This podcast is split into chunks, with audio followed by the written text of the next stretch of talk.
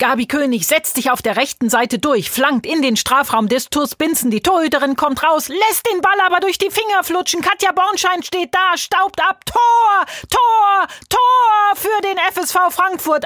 1 zu 0 in der sechsten Spielminute.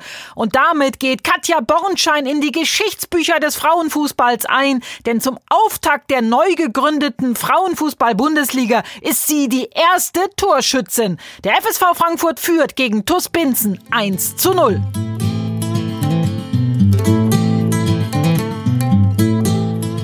Herzlich willkommen zu Legende verloren, dem Podcast über die Anfänge von 30 Jahre Bundesliga. Heute zusammen mit mir moderieren Ellen. Hallo. Und zu Gast sind heute Freddy Wenner und Katja Bornschein. Freddy, stell dich doch mal vor. Moin, ja, also ich bin Freddy und habe 1990 im Tor gestanden beim TuS Binzen und habe so äh, ehrenhafte Titel wie jüngste Person im Tor aller Zeiten oder eben, wenn es jetzt ums erste Tor geht, ist auch das mein zweifelhafter Ruhm.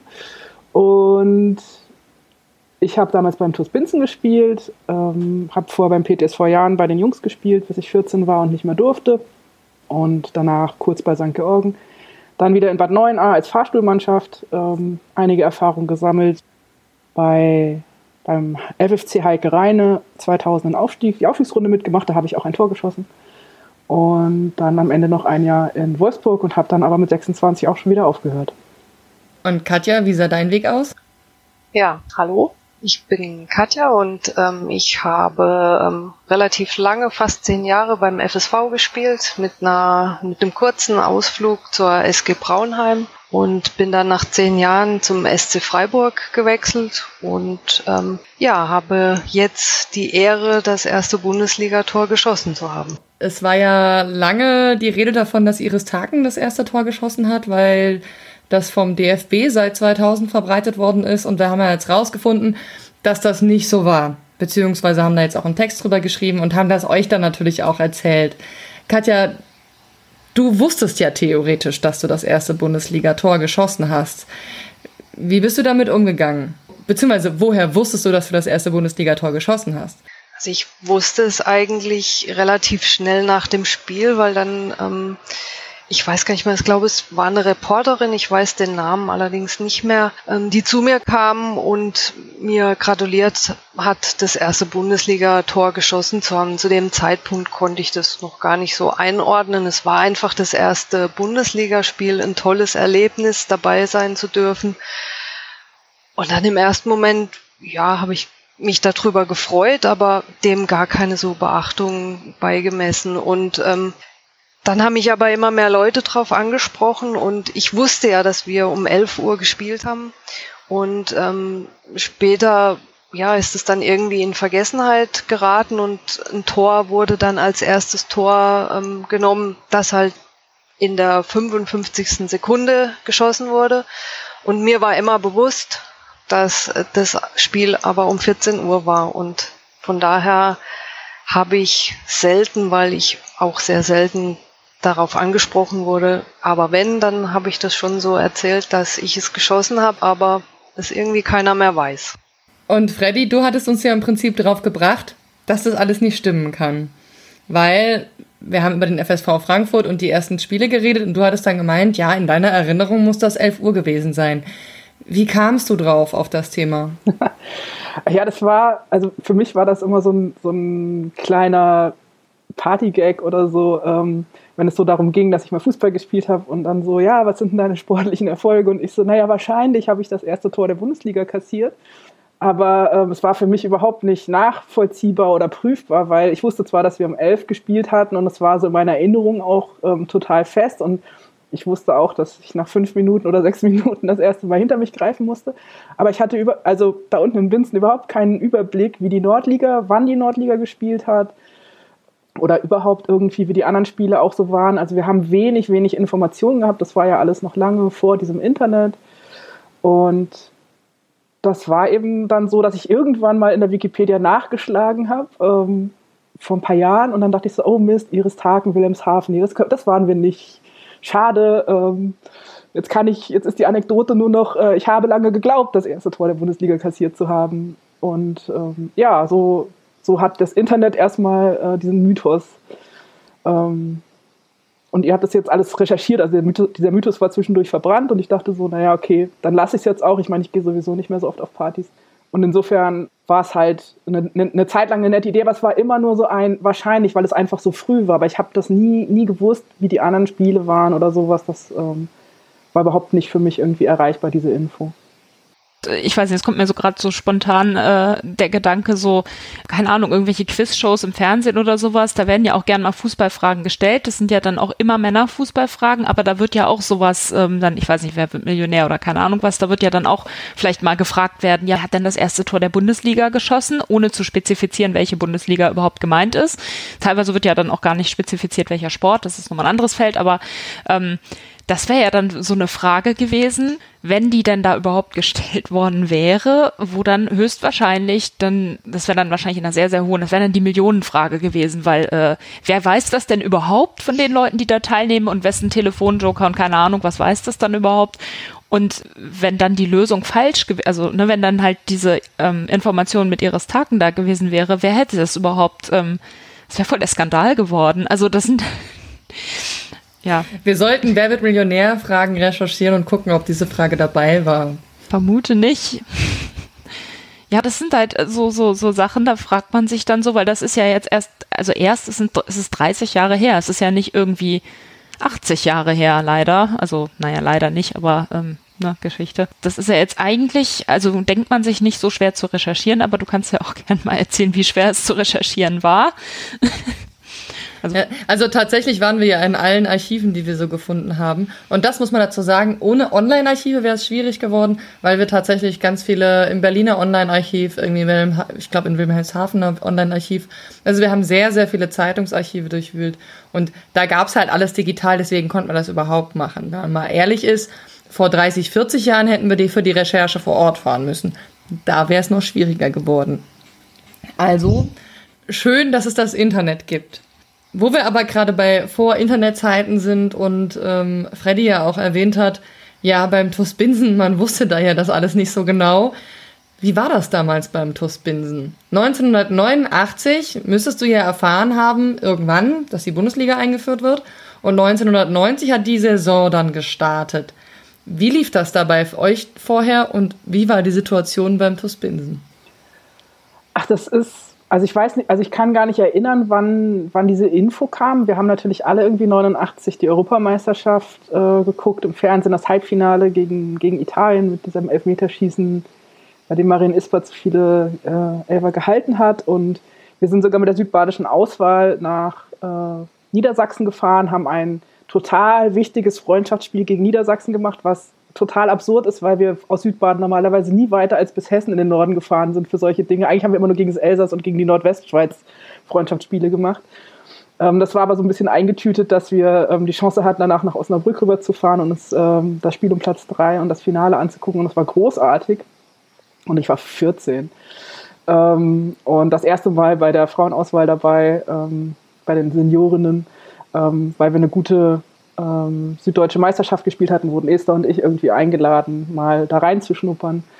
Und dann habe ich eben bei Binzen gespielt ähm, und es war irgendwie klar, wer Meister wird, hat die Chance aufzusteigen. Das war aber bei uns im Verein überhaupt nicht so.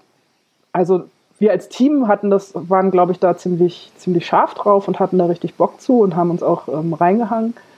Der Verein hat sich aber also der Vorstand hat sich da sehr quergestellt. Ähm, ich glaube auch, dass uns das, das hat uns zwei gute Spielerinnen gekostet, weil die gar nicht mehr daran geglaubt haben, dass wir das tun und ein anderer Trainer aus Wehr hat die abgeworben.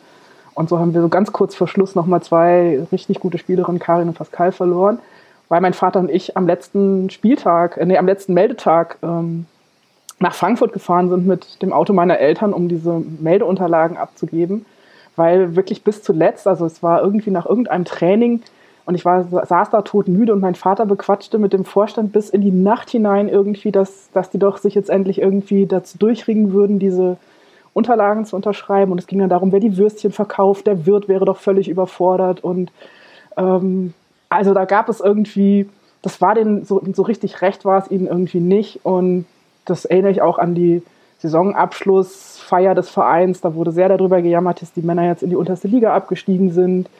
Und unser Herz blutet. Ach so, ja, die Frauen sind zum dritten oder vierten Mal hintereinander Meister geworden. Ähm, Susi Kunimünch mit, ich weiß nicht wie viel, 40, paar 40 Toren, irgendwie Torschützenkönigin. Keine Ahnung, ähm, auf jeden Fall. Und so und dann wieder, ach, die armen Männer und unser Herz blutet. Und wir waren zwar irgendwie, ich glaube, schon, das war schon okay, aber so diese, dieses Abenteuer Bundesliga, das schien ihnen viel, viel zu groß. Und geholfen hat der, der Bürgermeister, der irgendwie mit Schöpflin geredet hat. Das ist so ein Versandhauskatalog, ähm, Katalogversandhaus gewesen. Die haben gesponsert. Badischer Wein hat uns gesponsert. Das war dann unser Trikotaufdruck. Badischer Wein von der Sonne verwöhnt. Ähm, in Gelb auf unseren pinken Trikots. Ähm, ja, also da haben wir, also das Geld haben sie irgendwie zusammengebracht und der Vorstand hat sich so wirklich in letzter Minute dazu durchgerungen, dass das wirklich geht und wir sind, wir sind mit, mit elf oder zwölf Leuten nach Frankfurt gefahren, weil wir so eine ganz knappe Spielerinnendecke hatte, äh, Decke hatten. Ähm, und erst uns in der Winterpause nochmal mit zwei polnischen Nationalspielerinnen oder aus dem Umfeld der Nationalmannschaft irgendwie ähm, verstärken konnten. Und das war halt total abenteuerlich. Also, ähm, und ich glaube, ich weiß gar nicht, ob die Vire gemeldet hatte für den Fall, dass wir nicht melden. Auf jeden Fall war das so ein, so ein Ding aus Südbaden irgendwie, dieses große Abenteuer mit neun Auswärtsspielen, mit Busfahrten, mit Übernachten in München. Da haben wir dann irgendwie 30 Kilometer außerhalb übernachtet, damit es bloß nicht zu teuer wird. Und solche Dinge. Also das war schon, war schon ein völliges anderes sportliches Erlebnis in dem Moment, diese Liga da zu betreten. Also weil Südbaden ist ein total kleiner Verband. Hattet ihr eine Ahnung, auf wen ihr da trefft, wenn ihr gegen den FSV Frankfurt spielt? Also wusstet ihr vorher was über den FSV Frankfurt? Ja, also grundsätzlich hatte Binzen ja auch ähm, immer wieder im, im DFB-Pokal oder in, in, den deutschen Meisterschaften ähm, Spiele und war ja auch mal bis ins Viertelfinale irgendwie gekommen, ein paar Jahre vorher. Wir haben gegen Siegen gespielt, die letzte deutsche Meisterschaft in der ersten Runde irgendwie gegen Martina Voss und Silvia Neid und ähm, nur 1 zu 0 verloren, kurz vor Schluss zu Hause durch einen direkten Eckball von Sissi Reit oder so. Also wir waren da schon, also wir, wir wussten das, wir wussten, dass der FSV die Viere, ich weiß nicht, entweder in dem Jahr oder im Jahr davor mit 10 zu 0 nach Hause geschickt hatte und wir wollten auf gar keinen Fall so noch, auch nochmal so die Hucke voll bekommen. Und ich habe es auch trotz aller Fahrstuhlmacht nie zweistellig kassiert in der Bundesliga. Aber gegen den FSV später mal 8-0 und 9-1 in einer Saison. Also mit Birge Prinz war das echt, der, war die Hölle. Naja, also so, wir, wir wussten so vage natürlich auch, wo die Nationalspielerinnen sind und so. Und es gab so ein bisschen Infos manchmal, wenn JournalistInnen dazu einen, einen Artikel geschrieben hatten, wie der, wie der nächste Gegner so ist. Aber im Großen und Ganzen hatten wir uns jetzt nicht irgendwie auf, auf Matches oder Teams so vorbereiten können, wie es heute so ist, wo du so weißt, wie spielen die, welche Taktik haben die. Also es war, es war ein reiner Überlebenskampf auf den untersten Plätzen. Katja, du warst ja nicht 15 äh, bei diesem Spiel, als es losging. Du warst, wie, wie alt warst du? 18? Ich war gerade 18, ja. Wie war das für dich? Also jetzt auch gerade ähm, mit der Situation in, in, in Frankfurt. Ähm, Frankfurt war ja doch, hatte ja doch dann einen andere, eine andere sportliche Situation und, und ein anderes Umfeld. Also nicht so klein wie in Binzen. Ja, ich habe ja mittlerweile auch so ein bisschen den Vergleich mit den Verbänden Südbaden und Hessen, da ich ja jetzt selber in Südbaden lebe. Ähm, und ja, das war zur damaligen Zeit schon ein riesengroßer Unterschied. Und ich selber habe ja vor der Bundesliga auch nur ein Jahr in Frankfurt gespielt, war vorher ja auch nur in kleineren Vereinen. Und es war damals schon ja was Großes, nach Frankfurt zu wechseln. Frankfurt als Stadt war schon mal ziemlich beeindruckend für mich, wo ich aus einer Stadt, einem Ort komme mit 24.000 Einwohnern das war dann schon alles sehr beeindruckend und die Strukturen waren da natürlich dann andere und ich habe dann ganz vielen viele Vereine, die dann die Möglichkeiten auch später gehabt hätten, in die Bundesliga aufzusteigen, die das dann nicht gemacht haben, einfach weil es finanziell natürlich, so wie Freddy auch sagt, eine riesen Herausforderung war mit den ganzen Reisen, mit den Übernachtungen. Die Probleme hatten wir in Frankfurt so beim FSV nicht. Also wir hatten da einfach schon andere Strukturen. Es war da schon ein bisschen weiter und auch die Unterstützung der Verband ist einfach auch, glaube ich, wesentlich größer.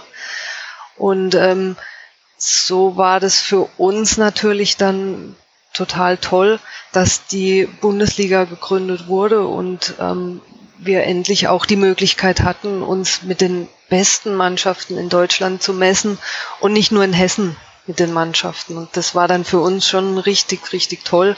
Und ja, wie gesagt, wir hatten da mit Sicherheit andere Voraussetzungen, wie das jetzt in Südbaden der Fall war. Also auch vielleicht nur mal als Beispiel, wir mussten unseren eigenen Platz eigenhändig in der Sommerpause vergrößern, weil der nicht die Maße gehabt hätte, für die, die Mindestmaße für die Bundesliga. Das war der Platz am Rand des Dorfes.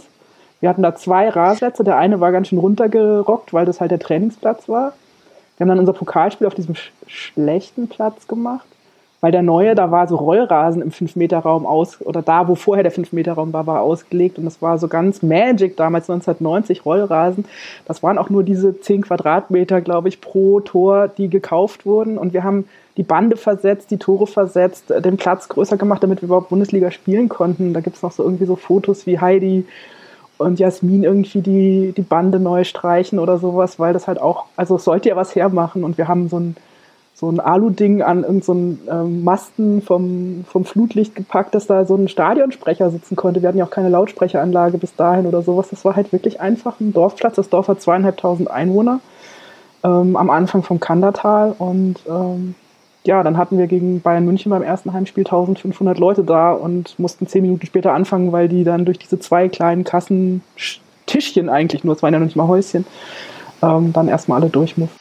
Ja, und wenn man dann den FSV sieht, wir hatten da natürlich schon das, das Stadion, ähm, hatten einen Nebenplatz, sage ich jetzt mal, zum Trainieren. Das, da sieht man schon, dass das komplett andere Voraussetzungen waren. Und ähm, die Heimspiele dann, das war ja, glaube ich, dann auch für Mannschaften, die zu uns kamen, eine Umstellung, weil der Platz einfach relativ groß war.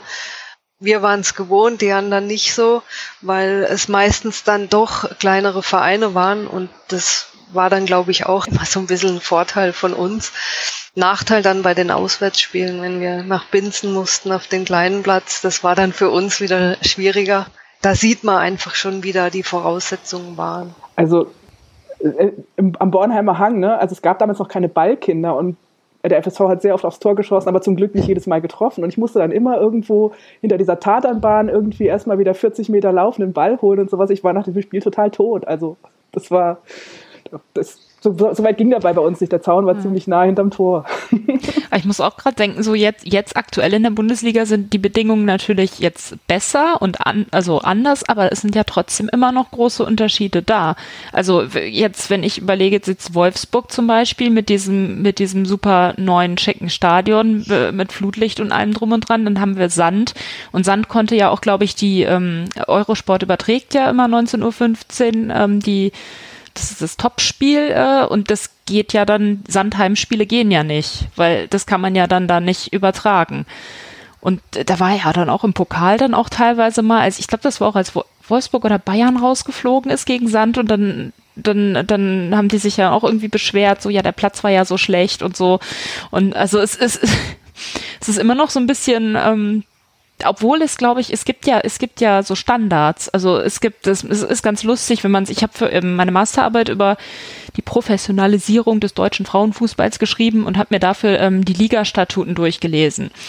Und da sind so Vorgaben, also so ähm, Rahmenbedingungen, die erfüllt sein sollten. Äh, aber ich habe das äh, Gefühl, nachdem ich das gelesen habe, da wird sehr viel mit Sondergenehmigungen gearbeitet weil allein schon da ist eigentlich ist so eine Mixed Zone oder sowas vorgeschrieben. Ja, äh, also das hat ja außer jetzt Wolfsburg wahrscheinlich auch fast niemand. Also jedenfalls nicht, dass ich es bemerkt hätte.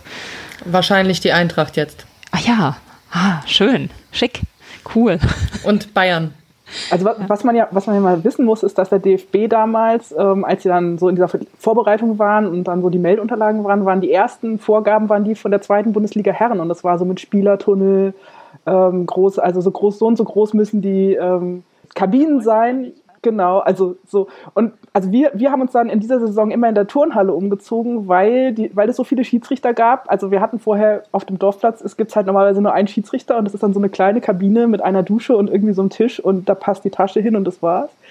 Und jetzt hatten wir auf einmal Schiedsrichter gespannt, das heißt, wir haben unsere Kabine für die Schiris aufgegeben und sind dann immer in der Halbzeit mit Autos irgendwie in, die, in diese Turnhalle zurückgefahren vom Dorf und äh, äh, damit äh, hätten wir sonst anders nicht erfüllen können. Aber diese Zweitliga-Sachen von damals konnte, glaube ich, kein Verein außer Frankfurt und Saarbrücken. Saarbrücken haben ja auch in einem Stadion gespielt.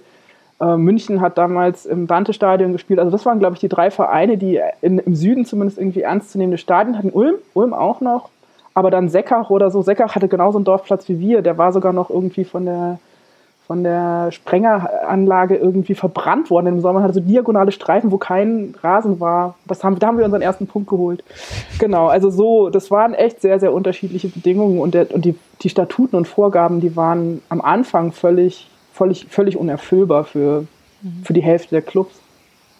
Ja, das liest sich aber auch, dieses gesamte Dokument liest sich auch so, als ob es eben für die Männer erstellt wurde und dann wird so zwischendrin mal was eingefügt, aber es passt auch hinten und vorne nicht zusammen und so. Also da sind auch Logikfehler drin, weil das wird ja einfach nur da reingeklatscht und naja, es ist auf jeden Fall eine sehr interessante äh, Lektüre. Katja, erinnerst du dich noch an besondere Auswärtsfahrten im FSV Frankfurt, wenn Freddy gerade die Plätze anspricht? Es ist jetzt natürlich auch schon eine ganze Weile her. So. auf die Schnelle spontan wüsste ich jetzt, wüsste ich jetzt nicht, wo ich jetzt so das besondere Erlebnis hatte. Okay, dann anders gefragt. Du hast gesagt, du hast äh, überhaupt erst ein Jahr vor Einführung der Bundesliga, bist du überhaupt zum FSV Frankfurt gewechselt. Wo hast du vorher gespielt und wie waren die Bedingungen da?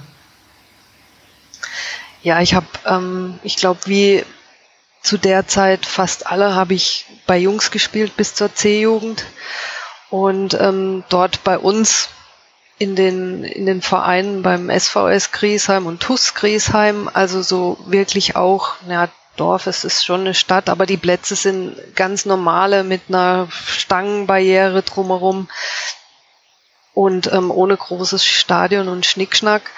Und bin dann ähm, mit wo ich dann aus der C-Jugend rauskam, bin ich dann das erste Mal in eine Mädchenmannschaft damals nach Darmstadt zum FCA Darmstadt gewechselt. Dort waren die Bedingungen ähnliche. Dort habe ich es so erlebt, wie auch Freddy das erzählt. Dort ähm, war es genau so, dass wir ähm, keinen Trainer hatten, keiner wollte es machen. Mein Vater hatte vorher schon lange Jahre mich trainiert und Jugendmannschaften und hat dann gesagt, okay, jetzt bin ich sowieso schon immer da, also mache ich das jetzt und trainiere die Mädels, dass wenigstens jemand da ist. Und ähm, da gab es dann schon spezielle Erlebnisse, als mein Vater dann irgendwann gesagt hat, es geht auch beruflich nicht. Und ähm, wir haben dann einen neuen Trainer gekommen und das ist vielleicht eine Anekdote, die ganz spannend ist, weil also da bin ich dann schon ein bisschen vom Glauben abgefallen, habe gedacht, also jetzt bin ich komplett im falschen Film. Ähm, es war dann der Bezirkstrainer von Darmstadt, der wurde dann unser Trainer und kam das erste Mal auf den Platz und hat uns erklärt, wie denn der Ball zusammengesetzt ist, dass da innen eine Blase drin ist und dann habe ich gedacht, was will der Mann von mir? Ich will einfach nur Fußball spielen und äh, also das war ganz furchtbar und da hat man dann einfach gemerkt, ja, das, das waren mit Sicherheit ganz, ganz liebe Menschen, die sich da bemüht haben. Ähm, ja, die dann aber äh, ja, da in keinster Weise uns irgendwie voranbringen können. Und es war dann wirklich ein Zufall, dass ich zum FSV gewechselt bin, denn ähm, damals ähm, war die Frau Koch-Emsermann, Monika war da sehr, sehr engagiert beim FSV und es gab die Britta Unsleber, die auch aus Darmstadt kam und der Vater von ihr wurde losgeschickt zu einem Spiel ähm, und sollte von den Gegnerinnen von uns jemanden beobachten, ob die was wäre für Frankfurt. Und er ist dann zurück zur Monika und hat gesagt, naja, ich hätte da vielleicht noch jemand anderes. Und ähm, so war das eigentlich mehr oder weniger Zufall, dass ich dann nach zwei Jahren war ich nur in Darmstadt, dass ich dann direkt weiter bin zum FSV. Ich habe dann in Darmstadt natürlich, im ersten Jahr durfte ich noch nicht bei den Damen, hieß es ja damals noch. Heute würde ich eher bevorzugen Frauen. Durfte ich noch gar nicht spielen im ersten Jahr, wo ich dort war. Im zweiten habe ich dann beides gespielt, bei den Frauen und bei den Mädchen. Und ähm, da gibt's vielleicht auch noch eine lustige Geschichte, denn naja, wobei am Ende war sie nicht ganz so lustig. weil ähm, meine Mutter selbst hat ja auch Fußball gespielt und hatte dann auch in Darmstadt einen Spielerpass und wir haben es dann geschafft, einmal zusammen auf dem Platz zu stehen, was dann natürlich auch am Anfang völlig klasse war. Meine Mutter hatte aber vorher, vor dem Spiel schon durch das Training und sie war da schon etwas älter, ähm, Achillessehnenprobleme und ist dann eingewechselt worden. Wir haben es, glaube ich, eine Viertelstunde geschafft. Dann hat sie sich mit einem Schlag beide Achillessehnen auf einmal gerissen, was dann äh, ziemliches jähes Ende von unserem Zusammenspiel war. Und das war dann auch das letzte Mal, dass wir zusammen gespielt haben. Und ja, irgendwie so im Nachhinein eine sehr lustige Geschichte, dass wir es geschafft haben und dann doch nicht. Und ähm, ja, heute geht es ihr gut. Sie kann laufen. Es ist alles bestens. Es ist alles gut ausgegangen. Ähm, für mich war der Rest des Spiels dann natürlich auch nicht ganz so einfach, wo ich wusste, die Mutter muss ins Krankenhaus und äh, ich muss jetzt irgendwie hier noch zu Ende spielen. Ähm, aber wir hatten das Spiel, dass wir beide zusammen mal in einer Mannschaft spielen konnten. Das bringt mich so ein bisschen auf das Thema, weil ich weiß, dass Freddy da äh, vielleicht auch noch eine kleine Anekdote zu erzählen hat ähm, zum Thema medizinische Betreuung oder vielleicht auch mehrere Anekdoten, die auch nicht immer alle witzig sind, aber ähm, ich, ich stelle mir das jetzt so vor, ähm, ihr habt ja erzählt, dass das relativ ähm, ja, kurz, also gerade bei dir, Freddy, war das ja sehr kurzfristig auch mit dieser Anmeldung dann da einen Tag vorher. Ähm, wie, wie war denn der Verein, also jetzt mal abgesehen vom Platz, der umgegraben werden musste und ähm, wie war denn der Verein jetzt aufgestellt? Auch, ich meine, man braucht ja auch ähm, medizinische Betreuung und man braucht man braucht ja PhysiotherapeutInnen oder irgendwie sowas. Also ähm, wer war denn da bei euch so ähm, so zuständig dafür und äh, wo kam äh, wo kam diese Person überhaupt her? Wie seid ihr auf die gekommen? Ich weiß es natürlich schon, deswegen ähm, stelle ich ja diese Frage. Ähm, also in Binzen war das wirklich, also es war ein enormer Schub. Also bis dahin war das halt so zweimal die Woche Training, zumindest in Binzen. Also ich habe ja in Freiburg, glaube ich, jeden Tag, wenn ich nur konnte, irgendwo Fußball gespielt und ähm, hatte auch vorher bei der Vire mit trainiert, die das ähm, dann nicht so lustig fanden, dass ich dann zum Liga-Konkurrenten gegangen bin. Und dann war es auf einmal der Professionalisierungsschub äh, aus unserer Sicht. Also wir haben dann dreimal die Woche trainiert und ähm, also zumindest als Team zusammen. Und mein Vater hatte irgendwo in irgendeinem Zeitungsartikel steht, er sei Liga-Obmann. Also er hat sich irgendwie diesen Managerposten äh, genommen, damit wir irgendwie vorankommen, weil er schon gemerkt hat, dass das nicht so nicht, nicht so ging. Also wir hatten bis dahin einfach nur den Trainer. Teddy, das war unser Trainer, Teddy Böhringer. Ähm, der hatte auch keine Lizenz, der, also despektierlich gesagt, spielte der schlechter Fußball als ich. Ähm, und ich war immer so, ich musste mir dann nach einem halben Jahr Bundesliga äh, Torwarttraining richtig erarbeiten und erkämpfen. Ähm, naja, und dann mein Vater hat dann von befreundeten Menschen aus von einem befreundeten Paar aus Freiburg, aus Littenweiler. Deren Sohn war Bademeister, also das, das ist ja so eine medizinische Ausbildung, der auch Massagen gelernt hatte. Ähm, und den hat er quasi äh, gefragt, ob der dann bei uns bei den Spielen dabei sei.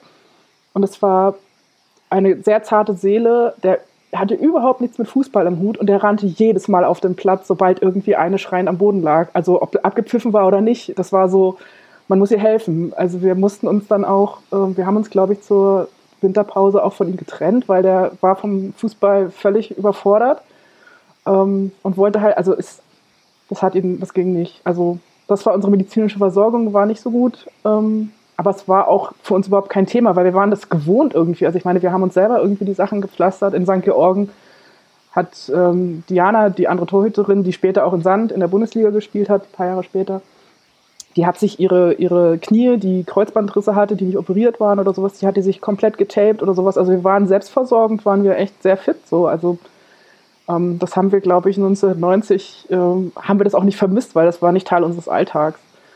Ähm, und die andere Anekdote ist so ein, so ein bisschen trauriger eigentlich, als ich dann 94 äh, Ostern haben wir das Derby gehabt, 9a gegen Abach eigentlich gab es die Vorgabe vom DFB damals, dass immer so ein paar Sanis und so ein Rettungswagen irgendwie da zu sein haben, aber Abach hatte nicht so viel Geld in der Saison und hat sich das unauffällig gespart. Und ähm, es war so ein bisschen so, war klar, 96 wird Frauenfußball das erste Mal olympisch und das war so mein, mein Traum und was weiß ich. Und Tina Teune-Meyer guckte zu und ich weiß nicht, 70. Minute oder sowas, ähm, hat mir die Gegenspielerin in einer Blutgrätsche die Kniescheibe gebrochen. Und das war da noch nicht ganz klar, sondern es hat halt einfach nur scheiße wehgetan. Dieses Knie war schon mal bei einem Verkehrsunfall ähm, Kreuzband- oder Innenbandmäßig kaputt gewesen und weil niemand da war, also man, man hat mich dann halt zwischen zwei Leuten erstmal die, unter die Dusche geschleppt. Ich habe mich dann irgendwie auf einem Bein geduscht und wir sind mit einem 80-jährigen Fan mit einem Audi A80 mit 80 über die B9 zurück nach Neuenahr gefahren, wo ich dann irgendwann ins Krankenhaus kam, wo ich irgendwann geröntgt wurde, Stunden nach dem Spiel, also auch unabhängig von, von der Mannschaft. Und ähm, ja, und dann, dann irgendwie, als die im Nebenzimmer das äh, Röntgenbild in die Luft hielt, sagte ich so, ist meine Kniescheibe irgendwie in zwei Teilen, weil das war aus dem Nebenraum zu sehen und sie sagte, na, wenn sie es vorher nicht war, dann ist sie jetzt durch, so. Und ähm, dann lag ich eben eine Woche vor meinem Abi, statt zur Schule zu gehen, äh, im Krankenhaus. Und äh, das war dann also 94, war schon, war eigentlich schon vieles weitergegangen. Und da hatten wir dann in Bad Neuenahr auch einen festen Physio und das war unser Torwarttrainer, der war echt super. Also ähm, der hatte selber im Tor gespielt bei, bei Mönchengladbach hinter Uwe Kamps immer die Nummer zwei. Und der war topfit und so weiter. Also da hatten wir eine ganz, ganz andere Versorgung. Ich weiß jetzt nicht, ob, ich glaube 94 war er noch nicht dabei, aber er kam dann bald danach. Aber das war für solche Verletzungen ähm, auch noch nicht immer äh, alles ausgelegt. Wir haben ja für die erste Folge auch einen Schiedsrichter interviewt von der, den Jürgen Jansen, der Siegen gegen VfR Rheine gepfiffen hat beim, am allerersten Spieltag. Der hatte gesagt, eigentlich hätte es keinen Schiedsrichter gebraucht, weil auch alle so nett zueinander waren und sich direkt aufgeholfen haben. Ähm, ich gehe mal davon aus, das war nicht immer so. Also ich kann mich nicht erinnern, dass, dass wir in irgendeiner Art und Weise äh, faulfrei oder besonders freundlich miteinander umgegangen wären, irgendwie weder in der Verbandsliga noch in der Bundesliga. Also ähm, wir waren jetzt also von Binzen aus zumindest äh, überhaupt keine Truppe, die irgendwie ansatzweise gerne faul gespielt hat oder sowas. Das war nicht Teil unserer Taktik. Aber das war ähm, das, also Körper, körperloses Spiel gab es da nicht. Ich weiß nicht, ob, ob, ich weiß nicht, was er da meinte, gesehen zu haben. Ich kann mir das auch ehrlich gesagt bei Siegen gegen Rainer auch nicht vorstellen. Also bei keiner von den beiden Teams. Vielleicht haben sie sich am ersten Spieltag noch äh, nett abgetastet und waren dann äh, die nächsten Spieler nicht mehr ganz so höflich. Wo wir aber bei den Schiedsrichtern sind, dadurch, dass es Bundesliga war, hattet ihr ja plötzlich auch Bundesliga-Schiedsrichter und zwar von der Herren-Bundesliga. Hat das was für euch verändert? Also war für euch Bundesliga was anderes? Musstet ihr euch dann eine andere Pfeifweise gewöhnen, weil es vorher anders gepfiffen wurde? Oder war das nicht merkbar?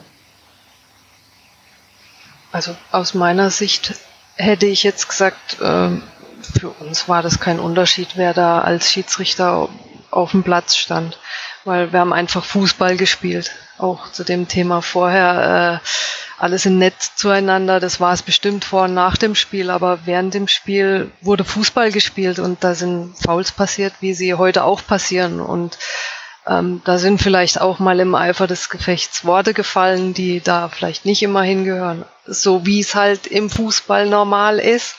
Und wir haben einfach nur Fußball gespielt. Und wer da als Schiedsrichter war, also ich habe da keinen Unterschied groß gemerkt. Mhm. Aber die Schiedsrichter dürften einen Unterschied gemerkt haben, äh, weil sie ja plötzlich nach wie viel Minuten abpfeifen mussten. Auf jeden Fall nicht nach 90, sondern früher, weil ja bis 1993 habt ihr ja nicht 90 durftet ihr ja nicht 90 Minuten spielen, aus was für Gründen auch immer. Aber da habt ihr euch auch nicht so Gedanken drüber gemacht, wahrscheinlich, weil es war einfach Fußball einfach gespielt. Oder habt ihr da irgendwie gedacht, so, warum spielen wir, ich, wie, wie, wie viele Minuten waren, ich glaube 80 Minuten waren das dann irgendwie, also auch so sehr.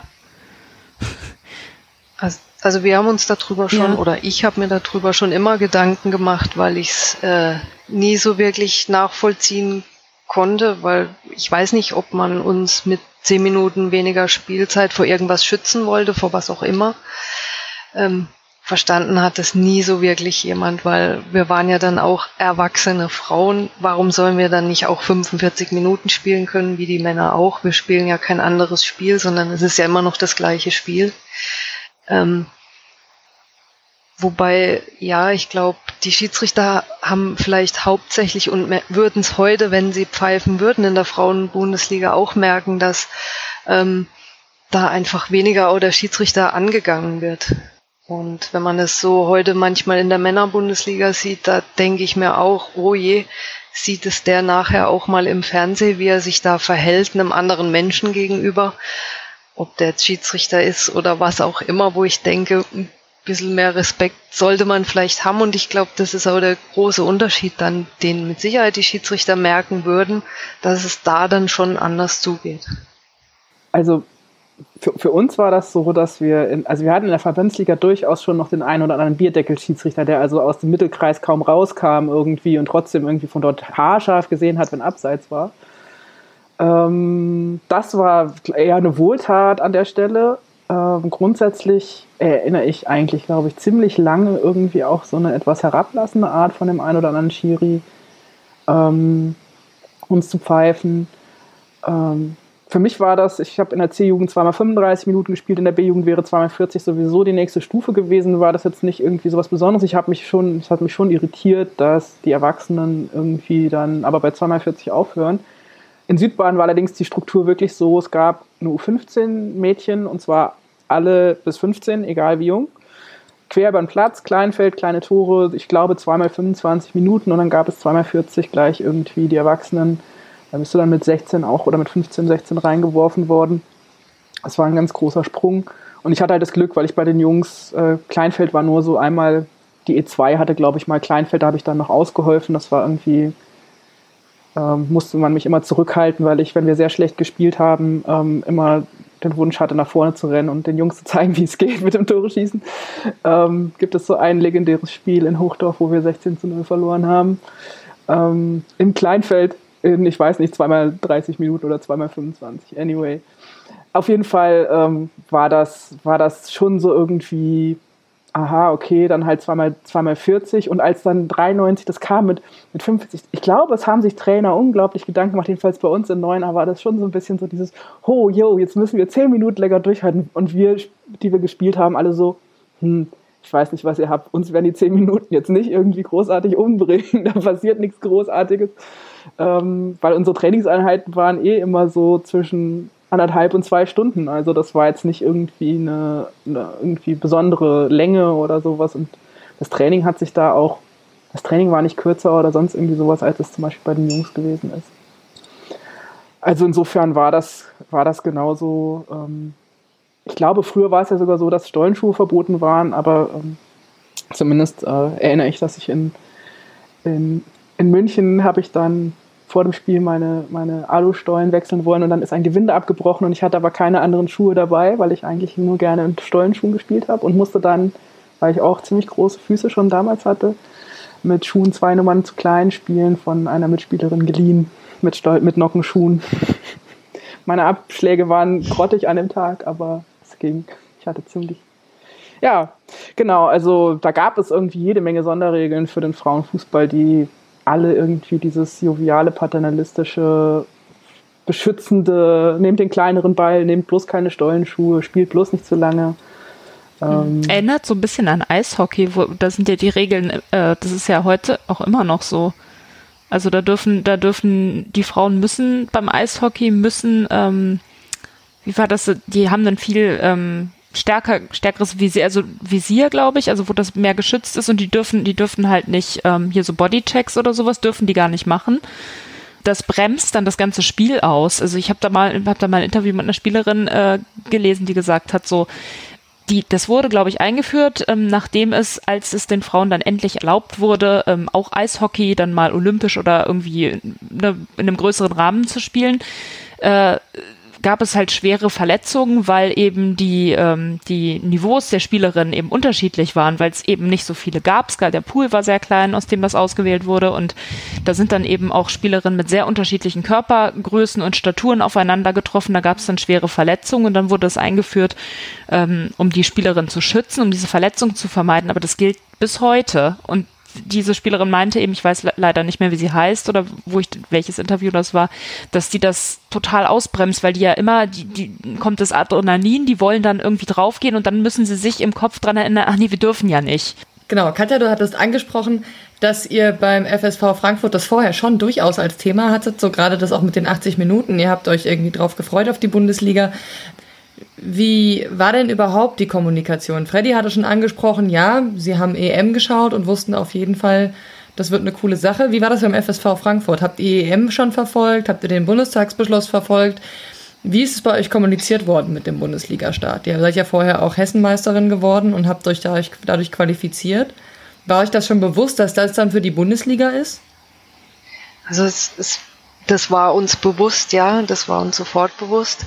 Ähm, für uns war das, glaube ich, eine andere Situation, weil der FSV war 89, glaube ich, war es schon mal deutscher Meister und somit natürlich auch schon ein bisschen ähm, ja in diesen ganzen Gefilden drin und man hat diese deutsche Meisterschaft ja schon mehrere Jahre mit ausgespielt und war dort auch immer in den Endrunden vertreten, die ja damals noch in ähm, einer K.O.-Phase gespielt wurde äh, zwischen den Landesmeistern und dadurch war, waren wir beim FSV, wussten wir natürlich schon genau, was passiert und ähm, waren da jetzt auch nicht überrascht. Und für uns war auch immer klar, anders wie es vielleicht bei kleineren Vereinen war, wenn wir es schaffen, es war ja immer so ein Kopf-an-Kopf-Rennen mit der SG Braunheim, dem heutigen FFC, nee, mit dem halt mit der heutigen Eintracht. So ein Kopf-an-Kopf-Rennen und wo dann uns klar war, okay, die ersten beiden aus der Oberliga Hessen kommen in die Bundesliga. Das wussten wir, das war uns völlig bewusst und das war dann natürlich auch unser Ziel. Das oberste natürlich, den Meistertitel zu holen, aber wichtig war, in die Bundesliga zu kommen. Und ähm, die Zweigleisigkeit war die bei euch Thema? Das heißt, dass es keine gesamtdeutsche Liga gab, sondern nur eine zweigleisige? Und wenn ja, fandet ihr das gut oder schlecht? Also so am Anfang waren wir, glaube ich, alle froh, dass es überhaupt mal eine Bundesliga gibt und wir von dieser blöden K.O.-Runde wegkommen, weil das ist einfach so, so eine Momentaufnahme. Bist du an dem Tag gut, gewinnst du das Spiel. Ähm, und so ein bisschen ein Pokalcharakter. Und wir waren einfach froh, dass es endlich mal eine Bundesliga gibt. Und im ersten Moment dann war es für uns auch okay zweigleisig, weil ja, wir waren ja alle berufstätig oder ging, sind noch zur Schule gegangen. Und die Auswärtsfahrten, wenn ich mir jetzt vorstelle, wir hätten nach Wilhelmshaven fahren müssen, das, das wäre dann schon recht weit für uns gewesen. Und Fliegen kam natürlich damals ja, für Südbaden dann noch weiter. Und ähm, von daher war das, glaube ich, zu dem Zeitpunkt für uns alle in Ordnung. Wir hätten uns zwar klar gewünscht, das Ganze eingleisig zu haben, um uns wirklich mit den Besten messen zu können, aber in der Zeit, glaube ich, war es so die beste Lösung, einfach weil es dann, glaube ich, auch für so Mannschaften wie uns in Frankfurt, die die Voraussetzungen ja eigentlich hatten mit Stadion, mit ja dem ganzen Umfeld, aber ähm, auch das wäre für uns als, als Spielerin viel zu viel gewesen, weil das wäre nicht mehr gegangen, dann die ganzen Auswärtsfahrten noch weiter zu haben und ähm, da hätte zu viel drunter gelitten. Das, das wäre nicht machbar gewesen von uns aus, glaube ich einfach. Von daher war es in Ordnung, aber man hat sich schon insgeheim gewünscht, dass es eine eingleisige gibt, was ja dann auch später kam. Ja, also für uns in Binzen wäre das damals auf gar keinen Fall realisierbar gewesen, weil wie du ja auch sagtest, wir haben, also die anderen waren ja fast alle erwachsen, ähm, oder ja, also alle waren erwachsen, bis auf Tanja war 17 und ich war irgendwie im 15. Ähm, und wir sind noch zur Schule gegangen, aber äh, von Binzen aus, also wer die Deutschlandkarte kennt, links unten gibt es diesen Knick und da ist Binzen, also wirklich der äußerste links unten Punkt. Und das wäre einfach überhaupt nicht machbar gewesen. Also für uns waren die Touren nach München ähm, oder nach, auch nach, nach Saarbrücken waren schon unendlich weit äh, sodass wir, also Deswegen haben wir so oft um elf gespielt, weil wir am Samstag dann angereist sind, übernachtet haben, um dann am Sonntag irgendwann wieder zu einer vernünftigen Zeit wieder zurückzukommen. Und da waren wir, die wir aus Freiburg kamen, Esther und ich, ja sogar noch im Vorteil, weil wir konnten eine Dreiviertelstunde früher oder eine Stunde früher aussteigen, bevor der Bus dann irgendwie ganz da unten angekommen war. Also da waren wir so ein ganz kleines bisschen im Vorteil. Aber es war, also es waren echt richtig massive Touren und ähm, es wäre weder, weder finanziell noch zeitlich irgendwie zu der Zeit irgendwie stemmbar gewesen, äh, das ganze Wochenende unterwegs zu sein in diesen Wir sind, als wir noch umgefahren sind, über den Schwarzwald gefahren, weil es kürzer war als über die Autobahnen und Stuttgart, obwohl es zeitlich genauso viel gedauert hat, aber es war, glaube ich, 100 Kilometer oder 120 kürzer und wir sind seekrank ausgestiegen, weil wir halt wirklich die ganze Zeit da durch, durch den Schwarzwald und das Allgäu ge ge gejuckelt sind und ähm, dann hatten wir auch noch Verspätung und hatten irgendwie noch, noch eine halbe Stunde bis Anpfiff und die halbe Mannschaft war kreidebleich und äh, musste irgendwie überhaupt wieder fit werden für dieses Spiel. Also das war alles eine ganz andere ähm, Liga und wirklich auch eine andere Machbarkeit. Ich bin ja dann am Ende mit, mit Wolfsburg sind wir dann einmal nach München geflogen, in einem Tag hin und zurück, so ein Parabelflug, kaum bist du von Hannover hoch, bist du schon wieder runter. Das ist ähm, schon eine andere Nummer gewesen, weil es günstiger war, als äh, zu fahren und zu übernachten von Wolfsburg aus. Aber das äh, war damals, den, also Anfang der 90er, wir waren wirklich froh irgendwie, dass es eine Süd- und eine Nordliga gab und ähm, dass es überhaupt stattfand also der Schritt wäre, glaube ich, für die allermeisten Vereine überhaupt nicht machbar gewesen, diese Fläche abzudecken und das, in, das ins eigene Leben zu integrieren. Also das hat echt noch ein paar Jahre gebraucht, bis wir dann so weit waren. Ähm, haben ja auch einige aufgehört, weil die Arbeitgebenden nicht mehr, nicht mehr mitgegangen sind. Also sei es nun die vielen, also eher so dieses Jahr, du bist zu oft verletzt oder so. Also das war schon, war schon ein Thema, das als Nicht-Profis damals irgendwie unter einen Hut zu bekommen. Also es gab auch, also ich brauchte auch gar keine anderen Hobbys mehr. Es ging einfach nichts anderes mehr. Ähm, ja. Wie hast du das denn gemacht parallel mit der Schule? Weil ich meine, du warst 15, du hast vorhin was von Abi gesagt. Hast du dann nicht theoretisch auch mal in der Schule gefehlt wegen Fußball? Also ich habe äh, Sondergenehmigungen bekommen. Also es gab vom Südbadischen Fußballverband immer so, so, so Briefe für die Schule, für die Lehrgänge von der Auswahl. Also wir hatten noch samstags Unterricht alle 14 Tage. Die meisten Schulen, Gymnasien in Freiburg hatten das nicht mehr. Es ging, also ich meine, dass der, ich bin um 18.05 Uhr mit dem Zug 60 Kilometer nach Binzen gefahren und ich war irgendwann abends um kurz nach 10 ähm, mit dem D-Zug ging es etwas schneller zurück. Ähm, wieder zurück gewesen. Meine Eltern haben mich dann vom Hauptbahnhof abgeholt, weil es schon irgendwie dunkel und äh, gefährlich wirkte. Und ähm, dann bin ich halt ins Bett gefallen und da ich jetzt nicht irgendwie, also ich hatte jetzt, ich habe sowieso wenig Hausaufgaben gemacht und bin gut durch die Schule gekommen. Das war jetzt zum Glück bei mir jetzt nicht das äh, Problem, also das ließ sich alles ganz gut miteinander machen. Aber ich bin dann nach dem Jahr Bundesliga, nachdem wir abgestiegen sind, auch deswegen, also dann kam ich in die Elfte, das war Oberstufe, dann wurde das Ganze ein bisschen ernsthafter. Bin ich dann nach Freiburg St. Georgen gewechselt, weil äh, das schon so war, dieses, naja, das machst du jetzt nicht für die Verbandsliga noch irgendwie ähm, so weiter, wenn es jetzt in der Schule ernster wird. Ähm, also unser Stundenpensum wurde in der Schule dann deutlich höher. Irgendwie, wir haben, glaube ich, ungefähr acht bis zehn Wochenstunden mehr gehabt. Und das war dann tatsächlich einfacher, äh, mit dem Fahrrad quer durch die Stadt zum, zum Training fahren zu können, als dieses erst mit, dem, mit der Straßenbahn zum Hauptbahnhof, weil ich wohnte ja auch noch am Stadtrand, also das war dann auch noch mal ein Stück Weg. Ähm, also ja, also das, da war das, da war es gut, noch so jung gewesen zu sein, weil die 10. Klasse war jetzt nicht so das Allerschwierigste, was ich verpasst habe, war, ich bin nicht traurig drum, war, alle in meiner Klasse sind zum Tanzkurs gegangen und ich hatte leider, leider, leider keine Zeit. Aber das muss ich sagen, war, war bei mir auch ganz ähnlich, denn es war natürlich auch schwierig. Ich habe ähm, war ja auch noch im Abiturstress und ähm, war damals dann schon im erweiterten Kader von der Nationalmannschaft und da standen natürlich wahnsinnig viele Wobei, wenn man es mit heute vergleicht, sind es wenig Lehrgänge. Ähm, aber für mich gefühlt war das damals sehr viel. Dann stand ja auch die erste Frauen-WM an und da habe ich dann vorher wirklich gesagt, ich, ich schaffe das alles nicht. Ich muss jetzt tatsächlich sagen, okay, ähm, das ist schön, da im erweiterten Kader zu sein, aber es geht nicht. Ich muss jetzt erstmal ein Abitur machen.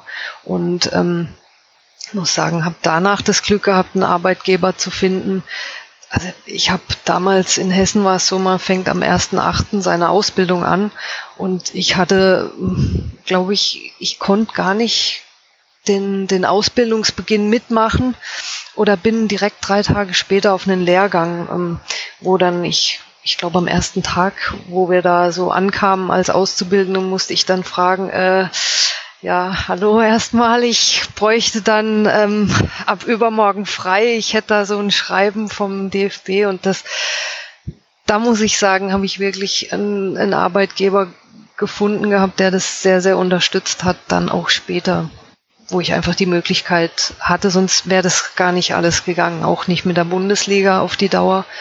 Und ähm, ich hatte das Glück, dass ich nicht mit dem Zug fahren musste, aber für mich oder bei mir war mein Vater dann derjenige, der mich tatsächlich drei, viermal die Woche dann nach Frankfurt gefahren hat und beim Training zugeguckt hat und mich dann wieder eingepackt und nach Hause gefahren hat. Und ähm, ich glaube, das sind ganz andere Zeiten gewesen, wie sie heute sind und ähm, auch ganz andere Unterstützungen. Heutzutage gibt es die Sporthilfe, da gibt es so viel, wie man unterstützt wird. Und das hatten wir damals ja alles nicht. Und da hat dann auch irgendwo der Freundeskreis dann irgendwann gelitten, weil alle sind dann irgendwo auf eine Party und man hat halt gesagt, ja, sorry, also nee, geht nicht. Wir haben morgen Spiel, also das kann ich nicht machen. Und ähm, oder ich habe Training, ich kann heute Abend leider nicht. Und so ist dann auch ja so der private Freundeskreis ziemlich klein geworden dann. Und ähm, ja, das war zu dem Zeitpunkt dann auch nicht immer ganz einfach. Und man hat da schon immer auf sehr viel verzichtet und ich sag mal auch viel Geld investieren müssen, meine Eltern, weil ähm, es gab ja damals noch, noch keine Aufwandsentschädigung oder sonst was oder geschweige denn, dass man irgendwie Geld mit dem Fußballspielen verdienen konnte. Und ähm, so war das schon so, dass, dass Eltern da ganz schön viel leisten mussten. Also ich, ich bin ja dann zur 12. Klasse auch nach 9a gewechselt. Also die hatten dann irgendwann angerufen und ich war gerade mit Krücken zu Hause, weil ich diesen Verkehrsunfall gehabt hatte. Und sagt, die sagten so, ja, also Neuner und ich, wir kannten uns. Wir, also wir haben unsere, Neuner hat alle Siege gegen Binzen gemacht, die, äh, während wir ja unsere Siege etwas besser verteilt haben. In der ersten Liga, aber wir sind gemeinsam abgestiegen und dann meldeten sie sich ein halbes Jahr später und hatten so ein Interesse und ähm, ich sagte, naja, aber ich kann, also ich werde nächste Saison, also damals war so ein Kreuzbandriss echt noch so eine Sache von einem knappen Jahr. Ähm, also vielleicht nach einem halben Jahr mal wieder anfangen. Also ich konnte ganz lange irgendwie besser Fahrrad fahren als laufen, weil das Knie echt wieder lernen musste, sich zu bewegen. Und dann bin ich tatsächlich in dem Sommer 92, äh, habe ich dann meine Schule in Freiburg verlassen, meinen ganzen Freundeskreis und bin nach Rheinbach gezogen, nördlich von 9a. Und ähm, dann hatten wir am Ende der 12. Klasse die Aufstiegsrunde, also ich war dann irgendwann wieder einigermaßen fit geworden, hatte mich dann so langsam wieder da alles, alles drin. Wir sind Meister geworden, weil das in der Verbandsliga, also Bad, Bad Neuenahr war so Verbandsliga 109 zu 12 Tore irgendwie Meister, Bundesliga 12 zu 86 Tore abgestiegen, so ungefähr, so, ähm, so lief das immer. Und ähm, dann hat Hösbach Bahnhof aus Bayern ernsthaft das äh, Spiel auf Sonntag 17 Uhr gesetzt, weil sie damit darauf ähm, gesetzt hatten, dass wir dann sonntags früh in aller Frühe losfahren. Wir sind dann trotzdem samstags losgefahren, haben übernachtet, haben den ganzen Tag da irgendwie in diesem in dieser Kleinstadt äh, verbracht und irgendwie dann um 17 Uhr sie mit 5-0 oder sowas nach Hause geschickt. Also war, war für die ja nicht weit. Und dann mussten wir aber noch zurückfahren. Und ich weiß, dass ich nachts um fünf oder sowas wieder zu Hause war und dann aber um acht Uhr wieder in der Schule saß. Also da gab es auch keinen, da gab es auch keinen, da lasse ich jetzt mal irgendwie den Tag ausfallen. Das war sicherlich kein besonders großartiger Schultag, aber ähm, also ausgefallen ist, ist halt, wenn dann irgendwie wegen Auswahl mal was oder ähm, einer Verletzung, aber ansonsten wurde das halt irgendwie durchgezogen. aber es war sehr abgefahren. Das klingt alles sehr abgefahren, was ihr beide erzählt. Also, und es ist ja auch so abgefahren, dass man, also, dass das alles so, das, ich meine, ich bin ja auch Fußballfan, ich bin auch schon lange Fußballfan, ich verfolge Frauenfußball schon lange, aber dass man das nicht so mitkriegt. Ich meine, da gibt es so, so ein paar Bücher, so, das ist dann meistens so Forschungsliteratur, ist ja jetzt auch nicht unbedingt etwas, was man sich in seiner Freizeit ähm, so immer so durchliest. Äh, also Das ist echt toll, dass ihr das alles so erzählt und was ihr da erzählt. Und ich könnte jetzt, glaube ich, dann noch irgendwie so sechs Stunden zuhören oder so. Und obwohl ich auch schon sehr, sehr viel weiß, weil wir uns ja auch schon kennen und schon vorher mal darüber gesprochen haben, ist es echt der Wahnsinn. Ja. Man könnte beichten, dass es die zweite Aufnahme ist. Ja, das ist. könnten wir auch noch beichten, dass es die zweite Aufnahme ist, weil die erste tontechnisch in die Hose gegangen ist. Ja. Irgendwann machen wir die unveröffentlichten Folgen von Legenden verloren und dann werden die Highlights rausgeschnitten und nochmal veröffentlicht. Also uns fallen ja aber auch andere Anekdoten ein. Zum Beispiel war es auch so, dass in Bad 9a unser Einzugsbereich enorm groß war. Also Simone kam aus Trier, das waren 150 Kilometer, die ging damals auch noch zur Schule. Ihr Vater wurde dann Co-Trainer dann hat, dann war das irgendwie mit dem Benzingeld irgendwie möglich. Und da, also um nach Neuenahr zum Training, äh, also wenn man die Kilometer, die für jedes Training gefahren wurden, für Bad Neuenahr zusammenrechnen würde, würde man heute die CO2-Bilanz sehr stark kritisieren. Aber die kamen aus dem Westerwald, die kamen von der Mosel. Ich war aus Rheinbach mit meinen 25 Kilometern war ich ja fast zu Hause. Also das war so, ich war eine wir waren irgendwie, wir waren so drei aus, dem Rhein, aus der Rheinbacher Gegend, die anderen waren jünger, ich hatte dann einen Führerschein, also habe ich die eingesammelt. Das war wirklich, ähm, also da sind wir, also da, die 60 Kilometer, die ich in Südbaden gefahren habe, die für südbadische Verhältnisse so ein wow, was macht dieser Teenager da so, äh, war, das war in Bad 9 haben die drüber gelacht so ungefähr, weil da, da waren alle irgendwie ab 16, die dabei waren, die sind alle, da war da fast, also außer Carmen Schäfer hat am Anfang keine Person, die das übrigens das erste Tor der Bundesliga für Neuenahr geschossen hat, ähm, außer Carmen Schäfer kam, glaube ich, gar keiner aus Bad Neuenahr damals. Also wir kamen alle von. Hast du da mit, mit, mit, Steffi Jones zusammengespielt im Bad Neuenahr? Ja. Weil die war, hat nämlich in ihrer Biografie, Jahre. ich habe ihre Biografie Anfang des Jahres gelesen und die ist ja auch gependelt da irgendwie. Die hat ja dann jahrelang noch oder, oder ich weiß nicht wie lange, aber längere Zeit auch noch in Frankfurt gewohnt. Und das ist eine Strecke, oder war ja, das für, also, ihre, für, ihre, Arbeit? Das hatte auch irgendwas mit ihrem Arbeitgeber zu tun oder so. Also es war, es, es klang halt wirklich so, wo man sich so gedacht hat, oh mein Gott. Also sie hat, sie hat ja auch mal in, Nieder, in, Niederkirchen gespielt und ich glaube da noch, also in Bad Neuenahr hatte sie dann, äh, also ah. zumindest erinnere ich dann irgendwann mal so eine komische Souterrain-Wohnung okay. in Weilerswist, was dann irgendwie so 50 Kilometer weit weg war okay. oder so. Nee, war es vielleicht auch ein anderer ähm, Verein, aber die ist auch mal irgendwie sind so, so, so gependelt und also also ich bin nach Rheine, bin ich 250 Kilometer gependelt. Das war aber halt nur für sechs Spiele und ein bisschen Vorbereitungszeit, also irgendwie für so, ein, für so einen Zeitraum von knapp drei Monaten. Aber das war schon knochenhart, irgendwie direkt nach der Arbeit mich ins Auto zu setzen und dann über diese ganzen Autobahnen durchs Ruhr, am Ruhrgebiet vorbei bis ins Emsland zu fahren. Ähm, das war eine ziemlich ähm, abgefahrene Sache.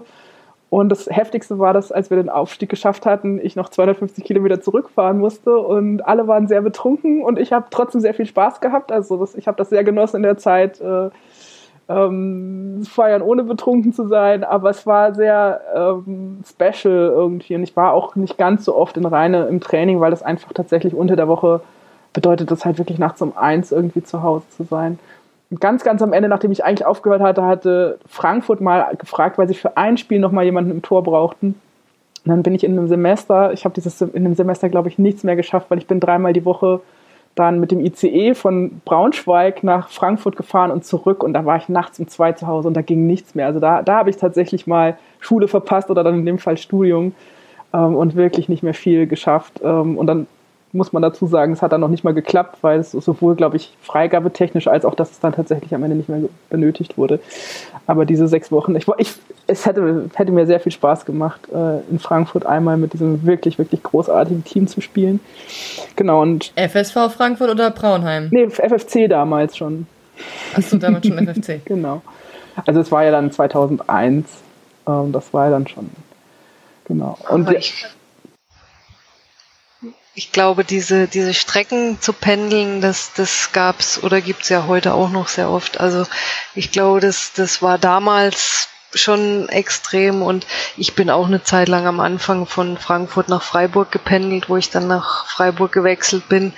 Und ähm, das waren dann natürlich auch Strecken und auch zu der Zeit schon beim FSV gab's Leute, die 70, 80 Kilometer gefahren sind. Es waren ja die wenigsten aus Frankfurt, bis auf Gabi König Wialkovic, waren ja eigentlich alle mehr oder weniger nicht aus Frankfurt und hatten da wirklich Wege zurückzulegen. Ich glaube, das war ziemlich normal.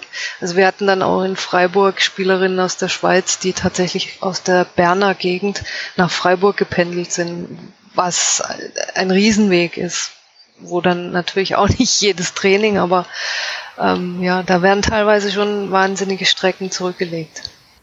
Kann, ähm, Martina Voss-Tecklenburg hatte auch erzählt, dass sie zwischen Duisburg und Siegen hin und her gependelt ist. Obwohl ich sagen muss, dass bei Frankfurt wahrscheinlich der Vorteil noch war, dass man in Frankfurt zumindest gute Studienmöglichkeiten hatte. Und ich weiß zum Beispiel, Anushka Bernhard ist dann auch nach Frankfurt gezogen und dann hat man halt irgendwie zusammen im Kinderzimmer von irgendwie den Pullman-Zwillingen geschlafen, bis man eine Wohnung gefunden hat. Und da gab es dann eine entsprechende Unterstützung. Und auch eine Andrea Heinrich hat dann einen Ausbildungsplatz in Frankfurt organisiert bekommen. So diese Infrastruktur gab es teilweise. Bei Siegen wurde das auch erzählt, aber halt ja auch noch nicht in den Dimensionen, wie es das heute gibt und auch eben nicht bei allen Vereinen, sondern eher als Ausnahme denn als Regel. Ja, also der Job oder die Schule oder das Studium, die waren halt tatsächlich einfach so gesetzt. Das heißt, das, was Profisport ja eigentlich ausmacht, dass du nicht noch nebenbei ähm, oder vielleicht sogar hauptberuflich arbeiten musst, äh, das war damals absolut nicht gegeben. Also ähm Erinnert ihr euch noch dran, ab wann so der Punkt erreicht war, wann es auch Geld gab dafür, dass ihr gespielt habt? Ja. Oder ist das eine unfaire Frage? nein, nein, es ist ja alles verjährt. Ähm, wir hatten ja keine Ahnung, was Nebeneinkünfte und solche Sachen anging. Also zumindest wir, ähm, es sind ja auch Vereine an, an solchen Steuerprüfungen ähm, ähm, hat es ja auch wirklich Schwierigkeiten gegeben. Das, also bei uns gab es ähm, zumindest für uns als Team in meinem letzten Jahr Bad Neuner, das war dann 99, 2000, äh, das erste Mal Geld und das war gestaffelt 300, 200 und 100 Mark, immer sechs Spielerinnen, die sechs besten, ähm, die sechs mittleren und die sechs dann nicht ganz so guten. Ähm, aber so, und die ganz Jungen, also U18, sollte kein Geld bekommen, damit der Charakter nicht verdorben wird. So roundabout, das ist natürlich das ganz Inoffizielle, ähm, was, was glaube ich niemals irgendwo so da war.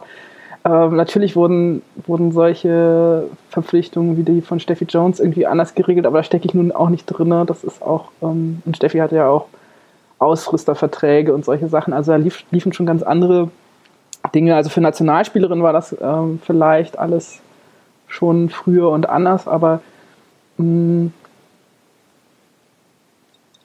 nee, es müsste eigentlich, es müsste eigentlich früher gewesen sein, weil ich erinnere das gerade, dass ich in der Berufsschule, in meinem zweiten Lehrjahr, ich habe eine Ausbildung gemacht nach dem Abi, ähm, dass ich da mit einem knapp 30-Jährigen irgendwie in der, in der Klasse saß, der so sagt, ach, du spielst auch Fußball, ja, ich spiele dritte Liga, was so damals höchste Amateurklasse war. Insofern hätten wir gedacht, das wäre vielleicht vergleichbar der hat 60.000 netto im Jahr nach Hause geschleppt und ich irgendwie 300 Mark im Monat, also 3.600 Mark. Also dann muss das schon früher gewesen sein, dann wird das so 95, 96 gewesen sein.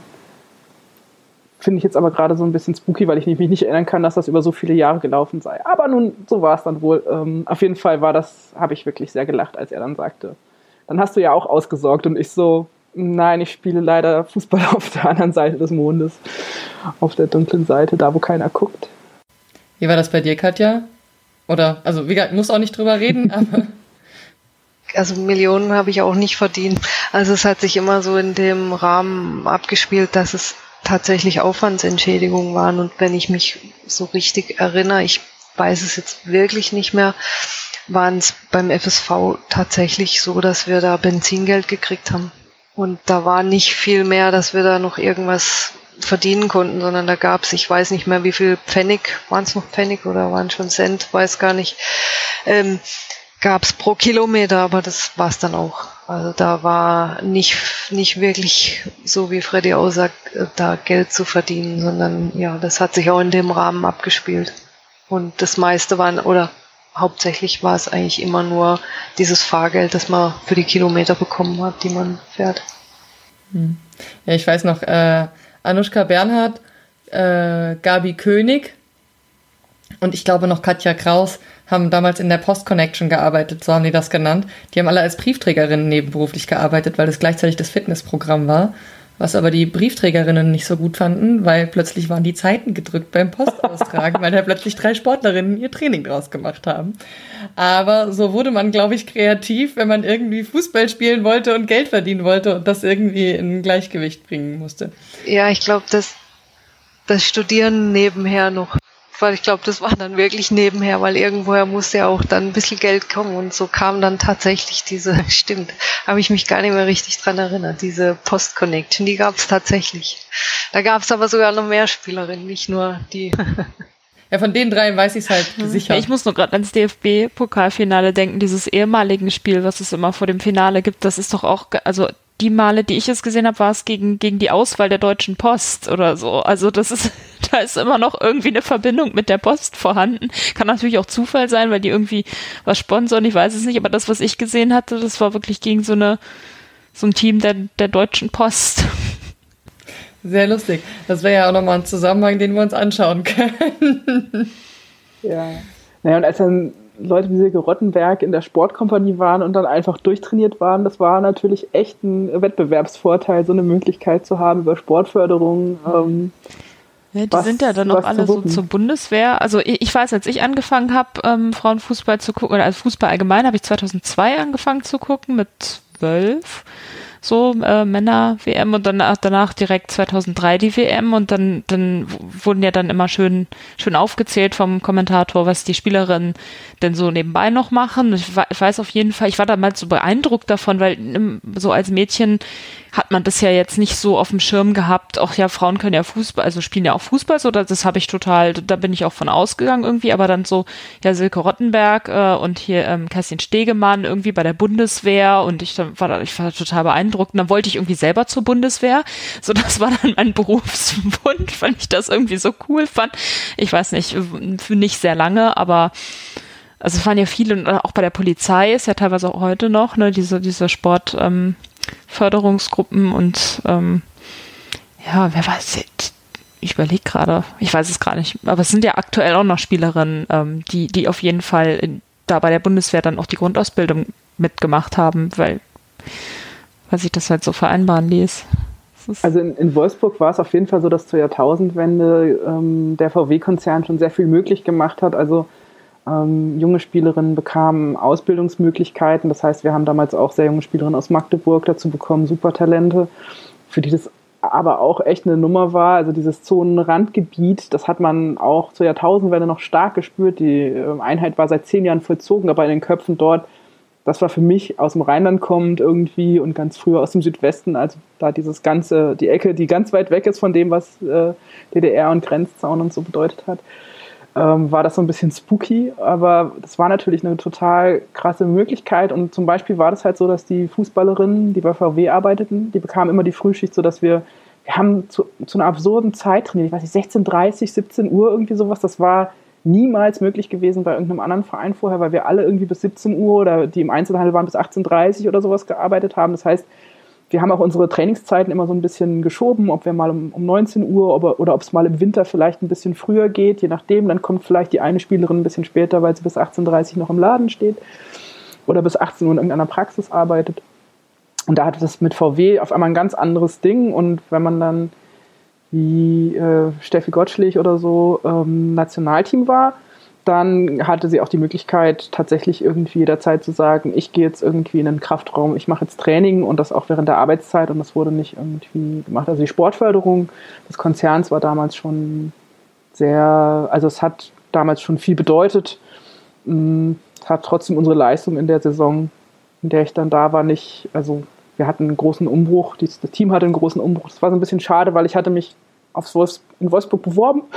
ich hatte in der Winterpause unauffällig so einen Brief äh, übergeben bei der Players Night von, vom Hallenturnier, mh, mm, weil irgendwie klar war, in Bad Neuenahr stehen wir uns mit drei Torleuten, die alle super gut waren, total auf den Füßen. Andrea Schaller, Steffi Löhr und ich, das war irgendwie so, was soll das? Ähm, drei der sechs besten Torleute hocken in einer Mittelfeldmannschaft, die jetzt gerade mal irgendwie ein, zweimal nicht abgestiegen ist.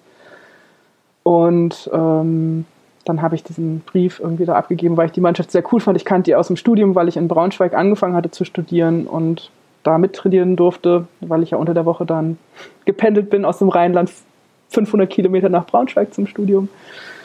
Ähm, und ähm, fand die Mannschaft sehr cool und von den coolen Leuten waren aber viele gerade gegangen und dann haben wir wieder gegen den Abstieg gespielt. Deswegen habe ich dann auch irgendwann gesagt, was, was soll ich jetzt hier noch, was kann ich noch erreichen?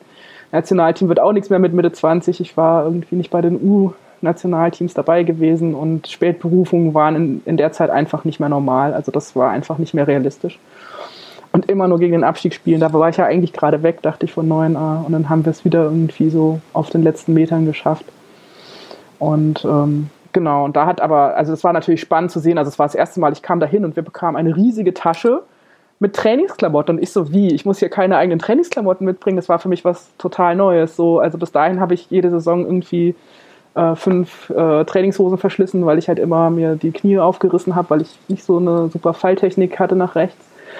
Ähm, und auf einmal bekamen wir Trainingsklamotten gestellt und es war so, wir sahen alle gleich aus beim Training und damals bekam ich dann das erste Mal eine Brille und es war dann so manchmal so in Dämmerungstrainings nicht so gut, weil ich die nicht mehr auseinandergehalten habe, wenn die auf der anderen Seite vom Feld war, wenn die sich zu ähnlich waren von Körperstatur und Frisur her. Das war das war eine ganz andere Welt auf einmal in, in Wolfsburg zu spielen und ähm, so eine komplette Ausrüstung zu bekommen, war damals schon so wow und wow und so weiter. Also so, so hat sich das in zehn Jahren irgendwie entwickelt. Das klingt auf jeden Fall nach einem äh, schönen Moment oder zumindest nach einem sehr einprägsamen Moment, wo ich jetzt auch gerne wieder den Bogen schlagen würde zu den Anfängen der Bundesliga-Zeit. Und zwar, ähm, was gibt es Sachen, an die ihr euch besonders gern erinnert aus den Anfängen der Bundesliga-Zeit? Also zum Beispiel, Katja, gibt es da irgendwie eine Szene, wo du sagst, ja, in den ersten ein, zwei, drei Jahren, das ist dir im Kopf hängen geblieben, das war was Besonderes? Ich glaube, so das erste Mal für mich war ein Riesenhighlight, was ja auch mit den Anfängen der Bundesliga zusammenfällt, ist so dieses erste Mal in Berlin ins Olympiastadion zu laufen, am Vortag schon, wo das Stadion noch leer war und da einfach reinzulaufen und zu wissen, oh je, am nächsten Tag darf ich jetzt in diesem Stadion spielen. Zwar in dem Wissen, die Zuschauer kommen nicht wegen mir, aber ähm, trotzdem sind sie ja da und machen Krach und ähm, ich werde es auch nie vergessen. Ich war da ja relativ neu beim FSV und saß erst auf der Bank und bin dann aber kurz vor der Halbzeit, glaube ich, war es eingewechselt worden und habe dann, ich, ich weiß es gar nicht mehr genau, ich glaube, es war also total sinnlos, den Ball irgendwie ins Ausgeschlagen und das Stadion war schon dreiviertel voll und alles pfeift.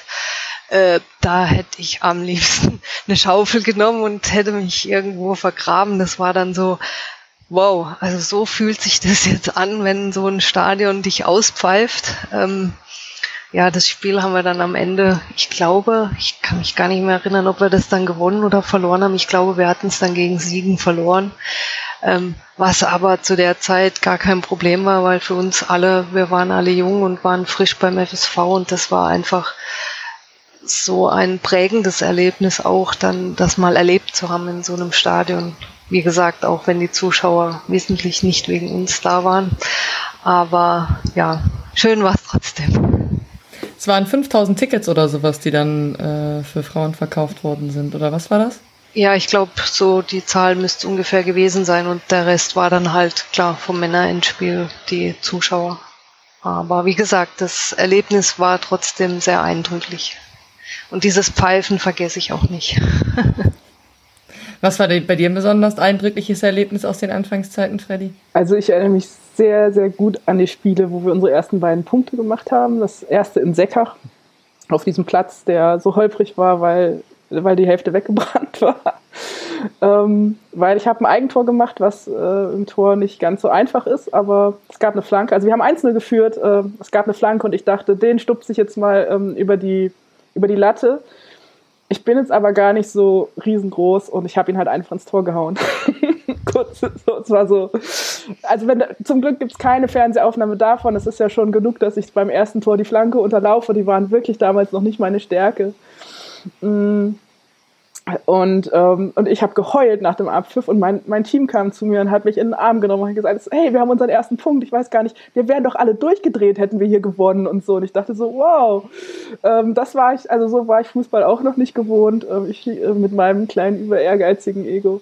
Und dann haben wir in Ulm dieses Spiel, wo wir alle kreidebleich aus dem, aus dem Bus gestiegen sind, ähm, haben wir 0-0 gespielt und es gab halt am Ende so zwei Szenen, wo ich irgendwie so super Paraden gemacht hatte. Einmal hatte Tanja Thurmann einen Fehler gemacht, irgendwie kurz vorm 16er und dann hat die so abgezogen und ich fischte noch irgendwie unten aus dem Eck. Und dann sind die auf mich zugekommen und haben sich so total gefreut. Ich dachte, okay, so fühlt sich das an, einen Punkt zu gewinnen und nicht zu verlieren. Das erinnere ich noch, noch sehr. Und natürlich dieses, dieses Spiel gegen, gegen München mit diesen 1500 Leuten um diesen Dorfplatz, das war total abgefahren. Also da kam ja dann auch die von der Viere, die haben das auf Video aufgenommen und alles. Und das Fernsehen war da und das hat uns ja auch noch nach Saarbrücken zum, zum zweiten Auswärtsspiel begleitet. Und dann haben wir dann eine Woche später am Donnerstag kam das dann im Fernsehen ähm, uns das angeguckt beim Südwestfunk, heute Südwestrundfunk. Und ein gewisser Gerhard Delling hat damals seine Premieren gegeben, irgendwie ähm, Sachen anzumoderieren. Und der war dann im Studio und hat dann quasi dieses, diesen 5-Minuten-Clip, den ich ziemlich cool fand, aber den ich leider nicht mehr habe, ähm, anmoderiert. Also das ist nur noch so aus dem ersten Jahr. Und ähm, vielleicht noch, also Unentschieden sind irgendwie sehr einprägsam gewesen in mein, in mein vorletztes Jahr in 9a. Als wir endlich mal die Klasse gehalten haben, haben wir das am letzten Spieltag gegen, gegen Potsdam, die eine totales, also die waren zu Hause unschlagbar über Jahre. Also da so. Und wir haben es geschafft, nach einer, eine 2-0-Führung noch so über die Runden zu bekommen und 2-2 zu spielen mit Steffi Jones und mit Jutta Nadenbach in der Abwehr. Und irgendwie hat in diesem ganzen Team kein Mensch diese Tabelle durchgerechnet. Und ich wusste, wenn wir einen Punkt holen, dann ist es egal, wie Reine gegen Brauweiler spielt. Wir sind drinne und wir würden es geschafft haben.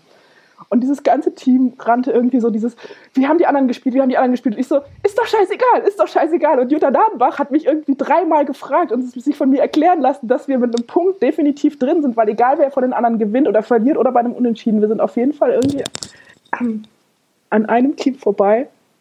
Und ähm, wie wir da irgendwie uns in die, äh, also wie wir uns da gefreut haben und irgendwie gefeiert haben, ähm, das äh, geht auch auf keine Kuhhaut. Also solche Unentschieden, diese drei Unentschieden, die zwei aus dem ersten Jahr und eins aus meinen letzten Jahren, sind tatsächlich so die einprägsamsten äh, Momente gewesen. Und es war total, also wir waren in der Halbzeit so ein bisschen paralysiert, dass wir in Potsdam 2-0 führten. Ich glaube, das hat uns in der zweiten Halbzeit auch, hat unsere eigene Nervosität uns irgendwie nochmal zwei Gegentore irgendwie äh, kassiert. Aber das war, also dieser erste, dieser erste Nicht-Abstieg, der war auch nochmal was Besonderes nach acht Jahren oder neun. Wo du das mit dem Feiern gerade ansprichst, wie habt ihr gefeiert? Gab es irgendwelche besonderen Sachen? Also Martina Voss-Tecklenburg hatte mal eine Bierstaffel erwähnt. Hattet ihr sowas? Oh, oh je, also wir hatten ja viele Aufstiege zu feiern in Bad 9a. Ähm, also in, in Binzen war es wirklich, wurde unheimlich viel mit Wein gefeiert. Also wir waren, wir hatten auch den richtigen Trikotsponsor. Ähm, war, war nicht meins, ich war ja eh noch irgendwie Teenager, ähm, unter 16, also jenseits von, von Alkohol. Ich habe meinen ersten Alkohol tatsächlich auf der ersten Fahrt mit Bad 9a war ich das erste Mal betrunken in meinem Leben. genau, also ähm, wir haben durchaus wild gefeiert. Wir haben auch eine Saison leider irgendwie uns freitags immer nach dem Training, also es war so eine Zeit, wo viele Spielerinnen ihr, ihr Coming Out hatten und wir sind immer in so eine, also es gab auch nicht so viele Treffpunkte, wir sind dann immer nach Koblenz gefahren ähm, und haben dann da unser Trainer ist mitgekommen damals und hat mit uns getrunken und wir haben, das war die Saison, wo wir in Frankfurt 8-0 und 9-1 verloren hatten.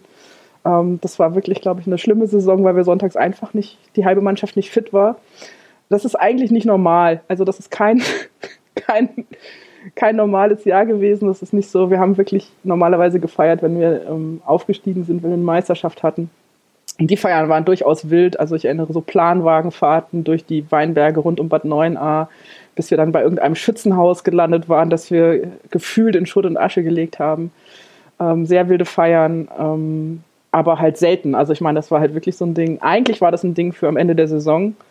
Und wir haben auch, also wir haben auch sehr dramatische ähm, Rückfahrten gehabt. Also die dramatischste Rückfahrt war die, als wir am letzten Spieltag gegen Battenberg abgestiegen sind, die schon abgestiegen waren. Und wir hätten wirklich nur, das war, als ich mein Knie gebrochen war und ich nicht spielen konnte, wir hätten nur ein verdammtes Unentschieden dort machen müssen. Und wir haben 3-2 verloren und sind am letzten Spieltag abgestiegen. Ähm, das waren auch sehr dramatische Fahrten und ähm, Rückfahrten oder so. Also ähm, da gab es schon eine ganze Menge. Ähm, also als bei diesem Schützenhaus, ich glaube, wir haben sogar, wir, wir, durften sogar schießen. Ich weiß nicht, warum sie das zugelassen hatten, weil wir hatten ja schon die Planwagenfahrt hinter uns. Mhm. Ja, also so wie es halt beim Fußball ist. Also ich meine, das ist kein, kein Sport gewesen, ähm, bei dem es Prosecco-Frühstück gibt. Das war halt ein Sport, bei dem Bier oder halt auch, auch in neuen, wir hatten Trainingslager mit Weinprobe, solche Sachen. So, ja. Also Teambuilding würde man das heute nennen. Wie war das beim FSV Frankfurt? Ihr hattet ja unter anderem auch eine Vereinskneipe im Stadion. Habt ihr die dann genutzt oder wie habt ihr gefeiert? Ja, die wurde schon das eine oder andere Mal genutzt.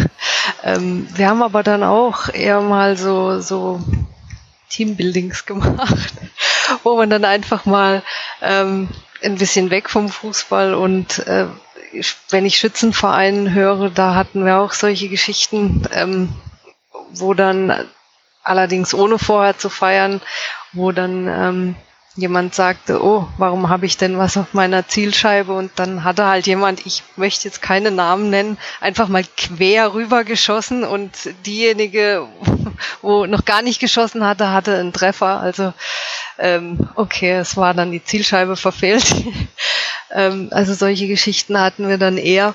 Und natürlich, wenn es dann ähm, gerade so nach Berlin oder ähm, ich glaube jetzt so unterm Jahr eher weniger, weil wir doch da meistens ziemlich fokussiert waren und auch viele von auswärts kamen und es dann immer schwierig war.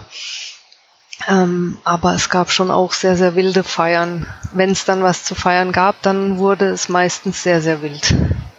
Ja, Mitte der 90er hattet ihr unter anderem das Triple ich glaube sogar zweimal als FSV Frankfurt. Genau, also da, da war es dann wirklich wild. Da waren dann die Heimfahrten sehr besonders, nenne ich es jetzt mal so. Ähm, wo, wobei ich sagen muss, dass vielleicht liegt es auch an der Zeit, die jetzt einfach, ähm, dass mir die Feiern mit dem SC Freiburg doch äh, eindringlicher noch im Gedächtnis sind. Aber das kann jetzt damit zusammenhängen, dass es noch nicht ganz so lange her ist wie äh, in Frankfurt. Deine Eltern waren in Frankfurt auch häufiger mit auf Auswärtsfahrten mit dabei, ne? Ähm, ja, das hat es natürlich auch schwieriger gemacht. also wir, wir hatten damals, eigentlich war es ja toll, wir hatten, nicht eigentlich, es war toll, wir hatten so eine, so eine Elterngang. Es war im Bus immer aufgeteilt, vorne saßen die Eltern, da kann ich mich dran erinnern, da waren die Eltern von der Sandra Minnert, meine Eltern, Damals dann kam Jenny Meyer, war ein bisschen jünger als wir, da kamen die Eltern noch dazu und das war, ich will jetzt niemanden vergessen, es waren bestimmt noch viele mehr, aber ähm, das war so eine eingeschworene Gemeinschaft, ähm, die dann immer im Bus mitgefahren ist. Und ähm, alles sehr tolerante Eltern, die mit uns gefeiert haben, nenne ich es mal so. es war immer eine sehr, sehr nette Runde und wir hatten ganz tolle Ausflüge und ähm, wir sind dann auch schon relativ früh, was für uns dann ein absoluter Luxus war, dass wir in ein Trainingslager konnten. Wir durften zweimal nach Teneriffa, das war in den späteren, späten 90er Jahren und das war für uns das absolute Highlight und selbst da waren dann auch dieser Elternclan war da mit dabei. Also das war wirklich so eine verschworene Gemeinschaft, gerade von den Eltern, wo die Töchter weiter herkamen und die Väter sich dann abends halt getroffen haben, wenn wir im Training waren und ähm, spazieren gelaufen sind, joggen gegangen sind. Die hatten da so ihre Beschäftigung. Das war so eine ganz, ganz verschworene Gemeinschaft und ähm, ich bin ja dann mit 28 nach Freiburg gewechselt und ähm, zu meinem 30. Geburtstag habe ich dann diesen Elternclan eingeladen und die kamen tatsächlich alle.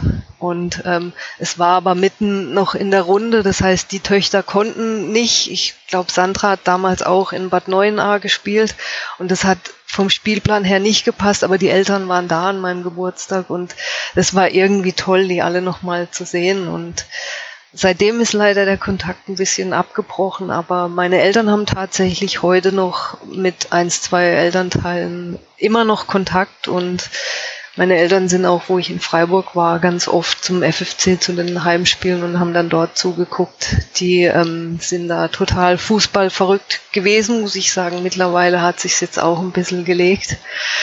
Und ähm, sie waren aber nach wie vor selbst selbst jetzt noch, wenn äh, Freiburg in Frankfurt spielt, sind sie immer noch zu den Spielen, weil sie da auch noch Kontakte haben. Und ja, so, so war das wirklich damals eine total verschworene Gemeinschaft. Und da hatten wir wirklich richtig tolle Feiern, wo sämtliche Eltern auch dabei waren. Ja, was also bei verschworener Gemeinschaft äh, denke ich an den TUS zurück und ähm, den Artikel, den ihr ähm, geschrieben habt und da recherchiert habt nach diesem ersten Tor, um herauszufinden, wer hat es geschossen.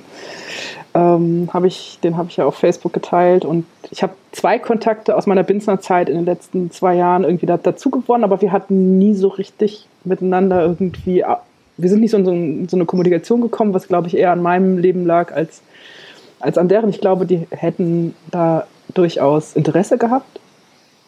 Und jetzt habe ich das gestern gepostet und gesagt, ey, guck mal, äh, Happy und Bombi, also natürlich mit ihren Klarnamen, aber wir hatten ja damals alle irgendwie Spitznamen.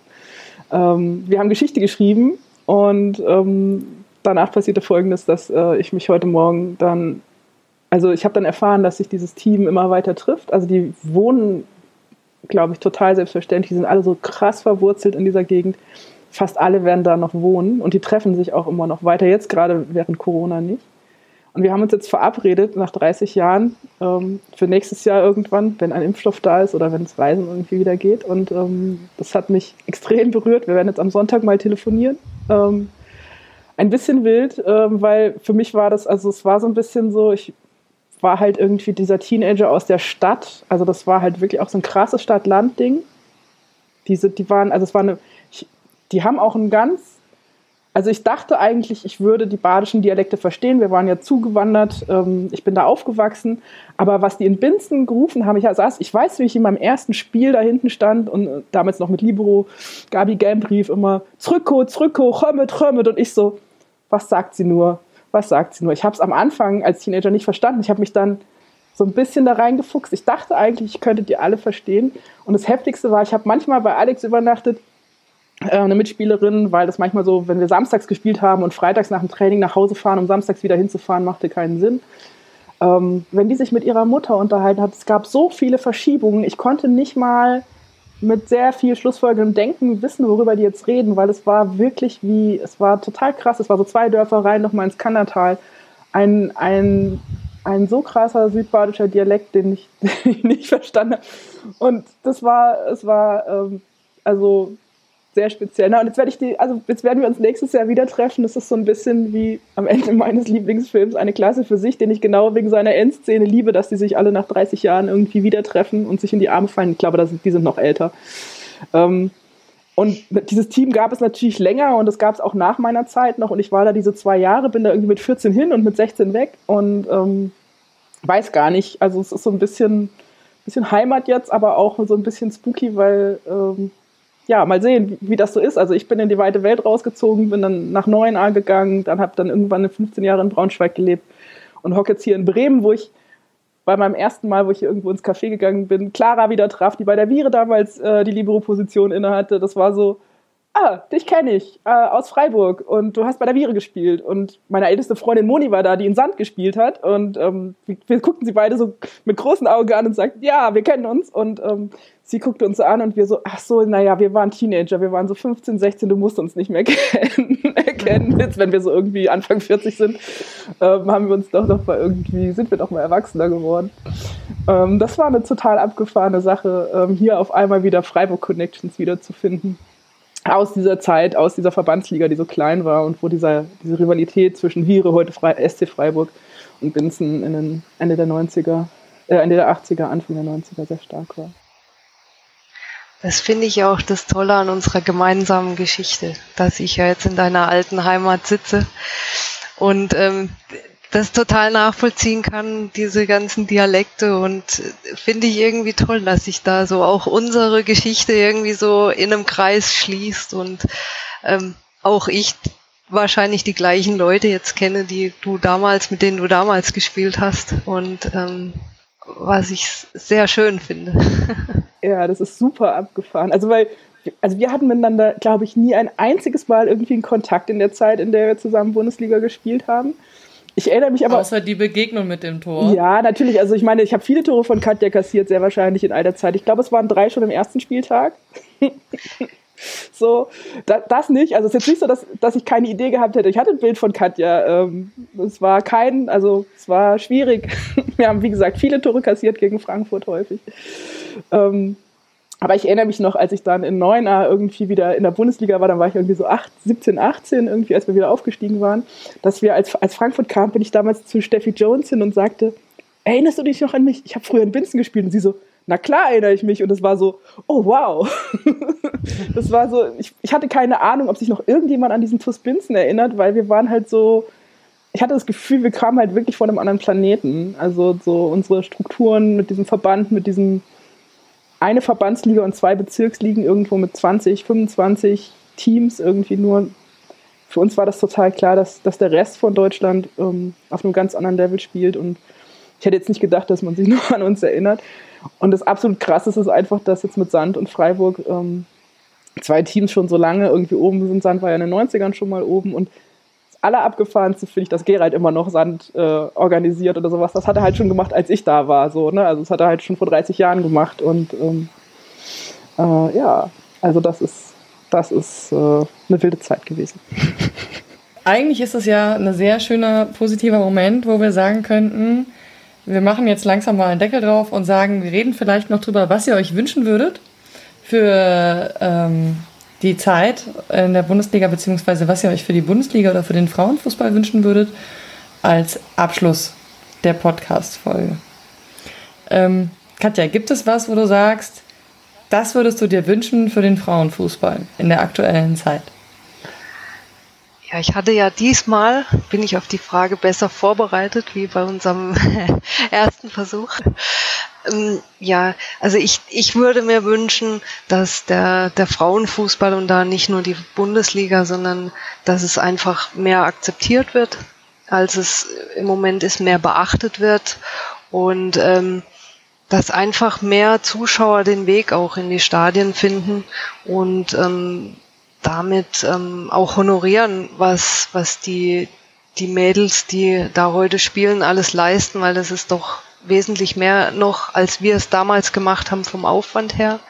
Ich glaube, die, die Bedingungen sind alle besser geworden durch die Bank weg, durch die ganzen Olympiastützpunkte, wo man noch zusätzlich trainieren kann und was es da nicht alles gibt. Also ich glaube, es hat sich schon viel bewegt, aber ich würde mir einfach wünschen, dass noch mehr Zuschauer in die Stadien kommen und da einfach mehr Aufmerksamkeit dem Frauenfußball widerfährt.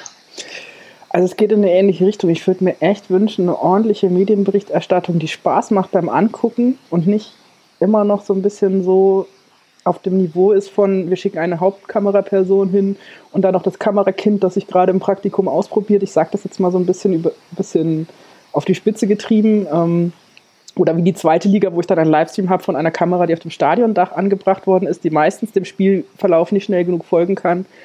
Ähm, oder wo der, wo der Stream ständig abbricht. Also ich habe ja versucht, Werder Bremen letztes Jahr zu, zu beobachten in der zweiten Liga. Es hat nach zwei Spieltagen einfach keinen Spaß mehr gemacht.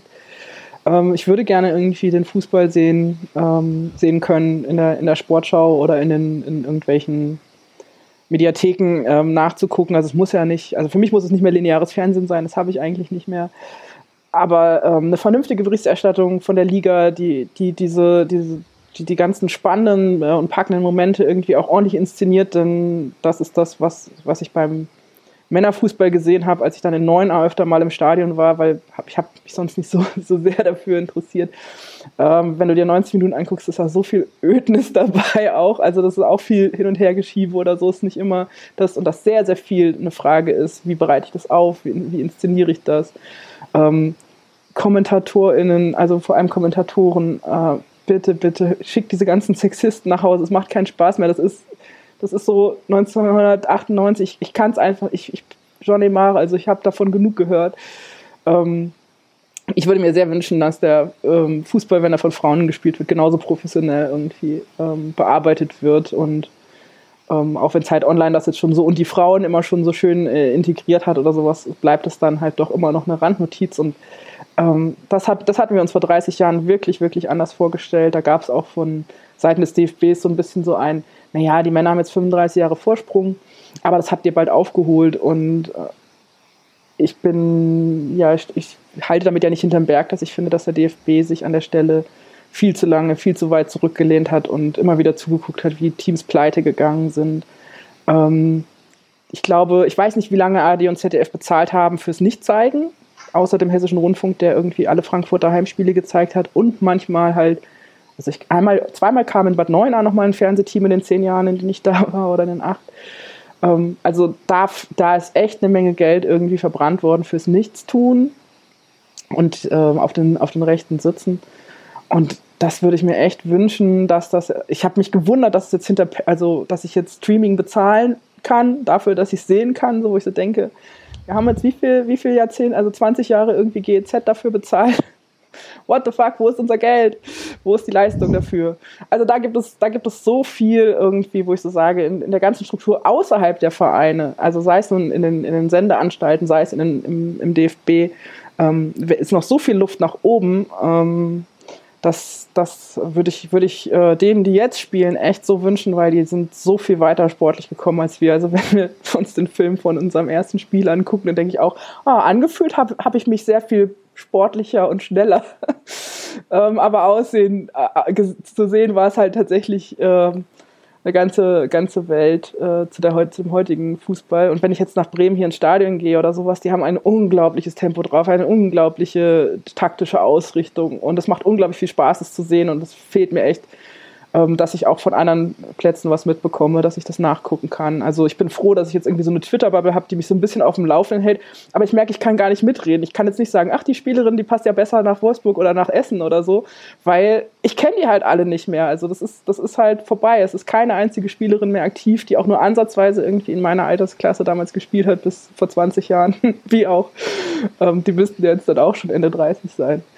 Genau, also das würde ich dem Fußball, der von Frauen gespielt wird, sehr, sehr wünschen, dass dieses, oh, diese ganzen Sexismen und halt auch die ganzen strukturellen Ausblendungen endlich aufhören.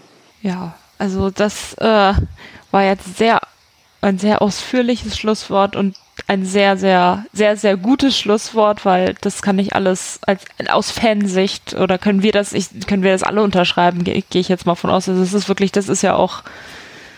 Ach, da kann man sich jetzt noch, das sagen wir auch immer bei, bei anderen Podcasts, ja, da kann man jetzt noch stundenlang drüber reden, weil es einfach dieses Thema Berichterstattung, egal äh, ob es jetzt bei, ich mache jetzt nochmal Werbung für andere Podcasts, nein, das ist ja Frauenfußballbubble, ähm, ähm, bei Lottes Erbinnen ist oder bei jetzt bei uns bei Früff, das ist halt wirklich, immer wenn es zum Thema Berichterstattung kommt, könnte man damit wirklich Stunden äh, füllen. Ja, und jetzt ähm, heute, also das äh, zu dieser Folge. Ähm, das erste Tor, äh, da fragen sich ja vielleicht oder haben sich ja vielleicht ein paar HörerInnen ähm, am Anfang gefragt, die auch die über diesen Artikel dann dahin gekommen sind. Ach ja, da geht's ja jetzt um dieses Tor, dann erzählen die mal, ähm, wie das geht. Aber es ist ja so, so viel mehr, was ihr da erzählt habt, eure ganzen Erfahrungen, auch diese Verknüpfungspunkte und äh, da ist ja, das, da steckt ja so viel dahinter. Also es ist wirklich äh, vielen Dank, äh, dass ihr ja, dass ihr heute uns das auch zum zweiten Mal noch erzählt habt ähm, und noch viel mehr erzählt habt. Und es, ähm, ja, wir könnten wahrscheinlich auch hier wieder noch länger reden, aber das war, war ja so eine runde Sache. Und ja, vielen Dank dafür und vielen Dank, Franziska, für die tolle Recherche. Und vielen Dank, Sascha, der hier ja jetzt nicht mitspricht für die ganze, ja, die ganze Arbeit, die er da reingesteckt hat. Und wir hören uns bei der nächsten Folge und freuen uns, wenn ihr dann wieder einschaltet. Und äh, danke, dass wir so in dieser Runde zusammensitzen konnten. Tschüss. Tschüss. Meine Damen und Herren, Sie müssen sich jetzt also an die Damenfußball-Bundesliga gewöhnen.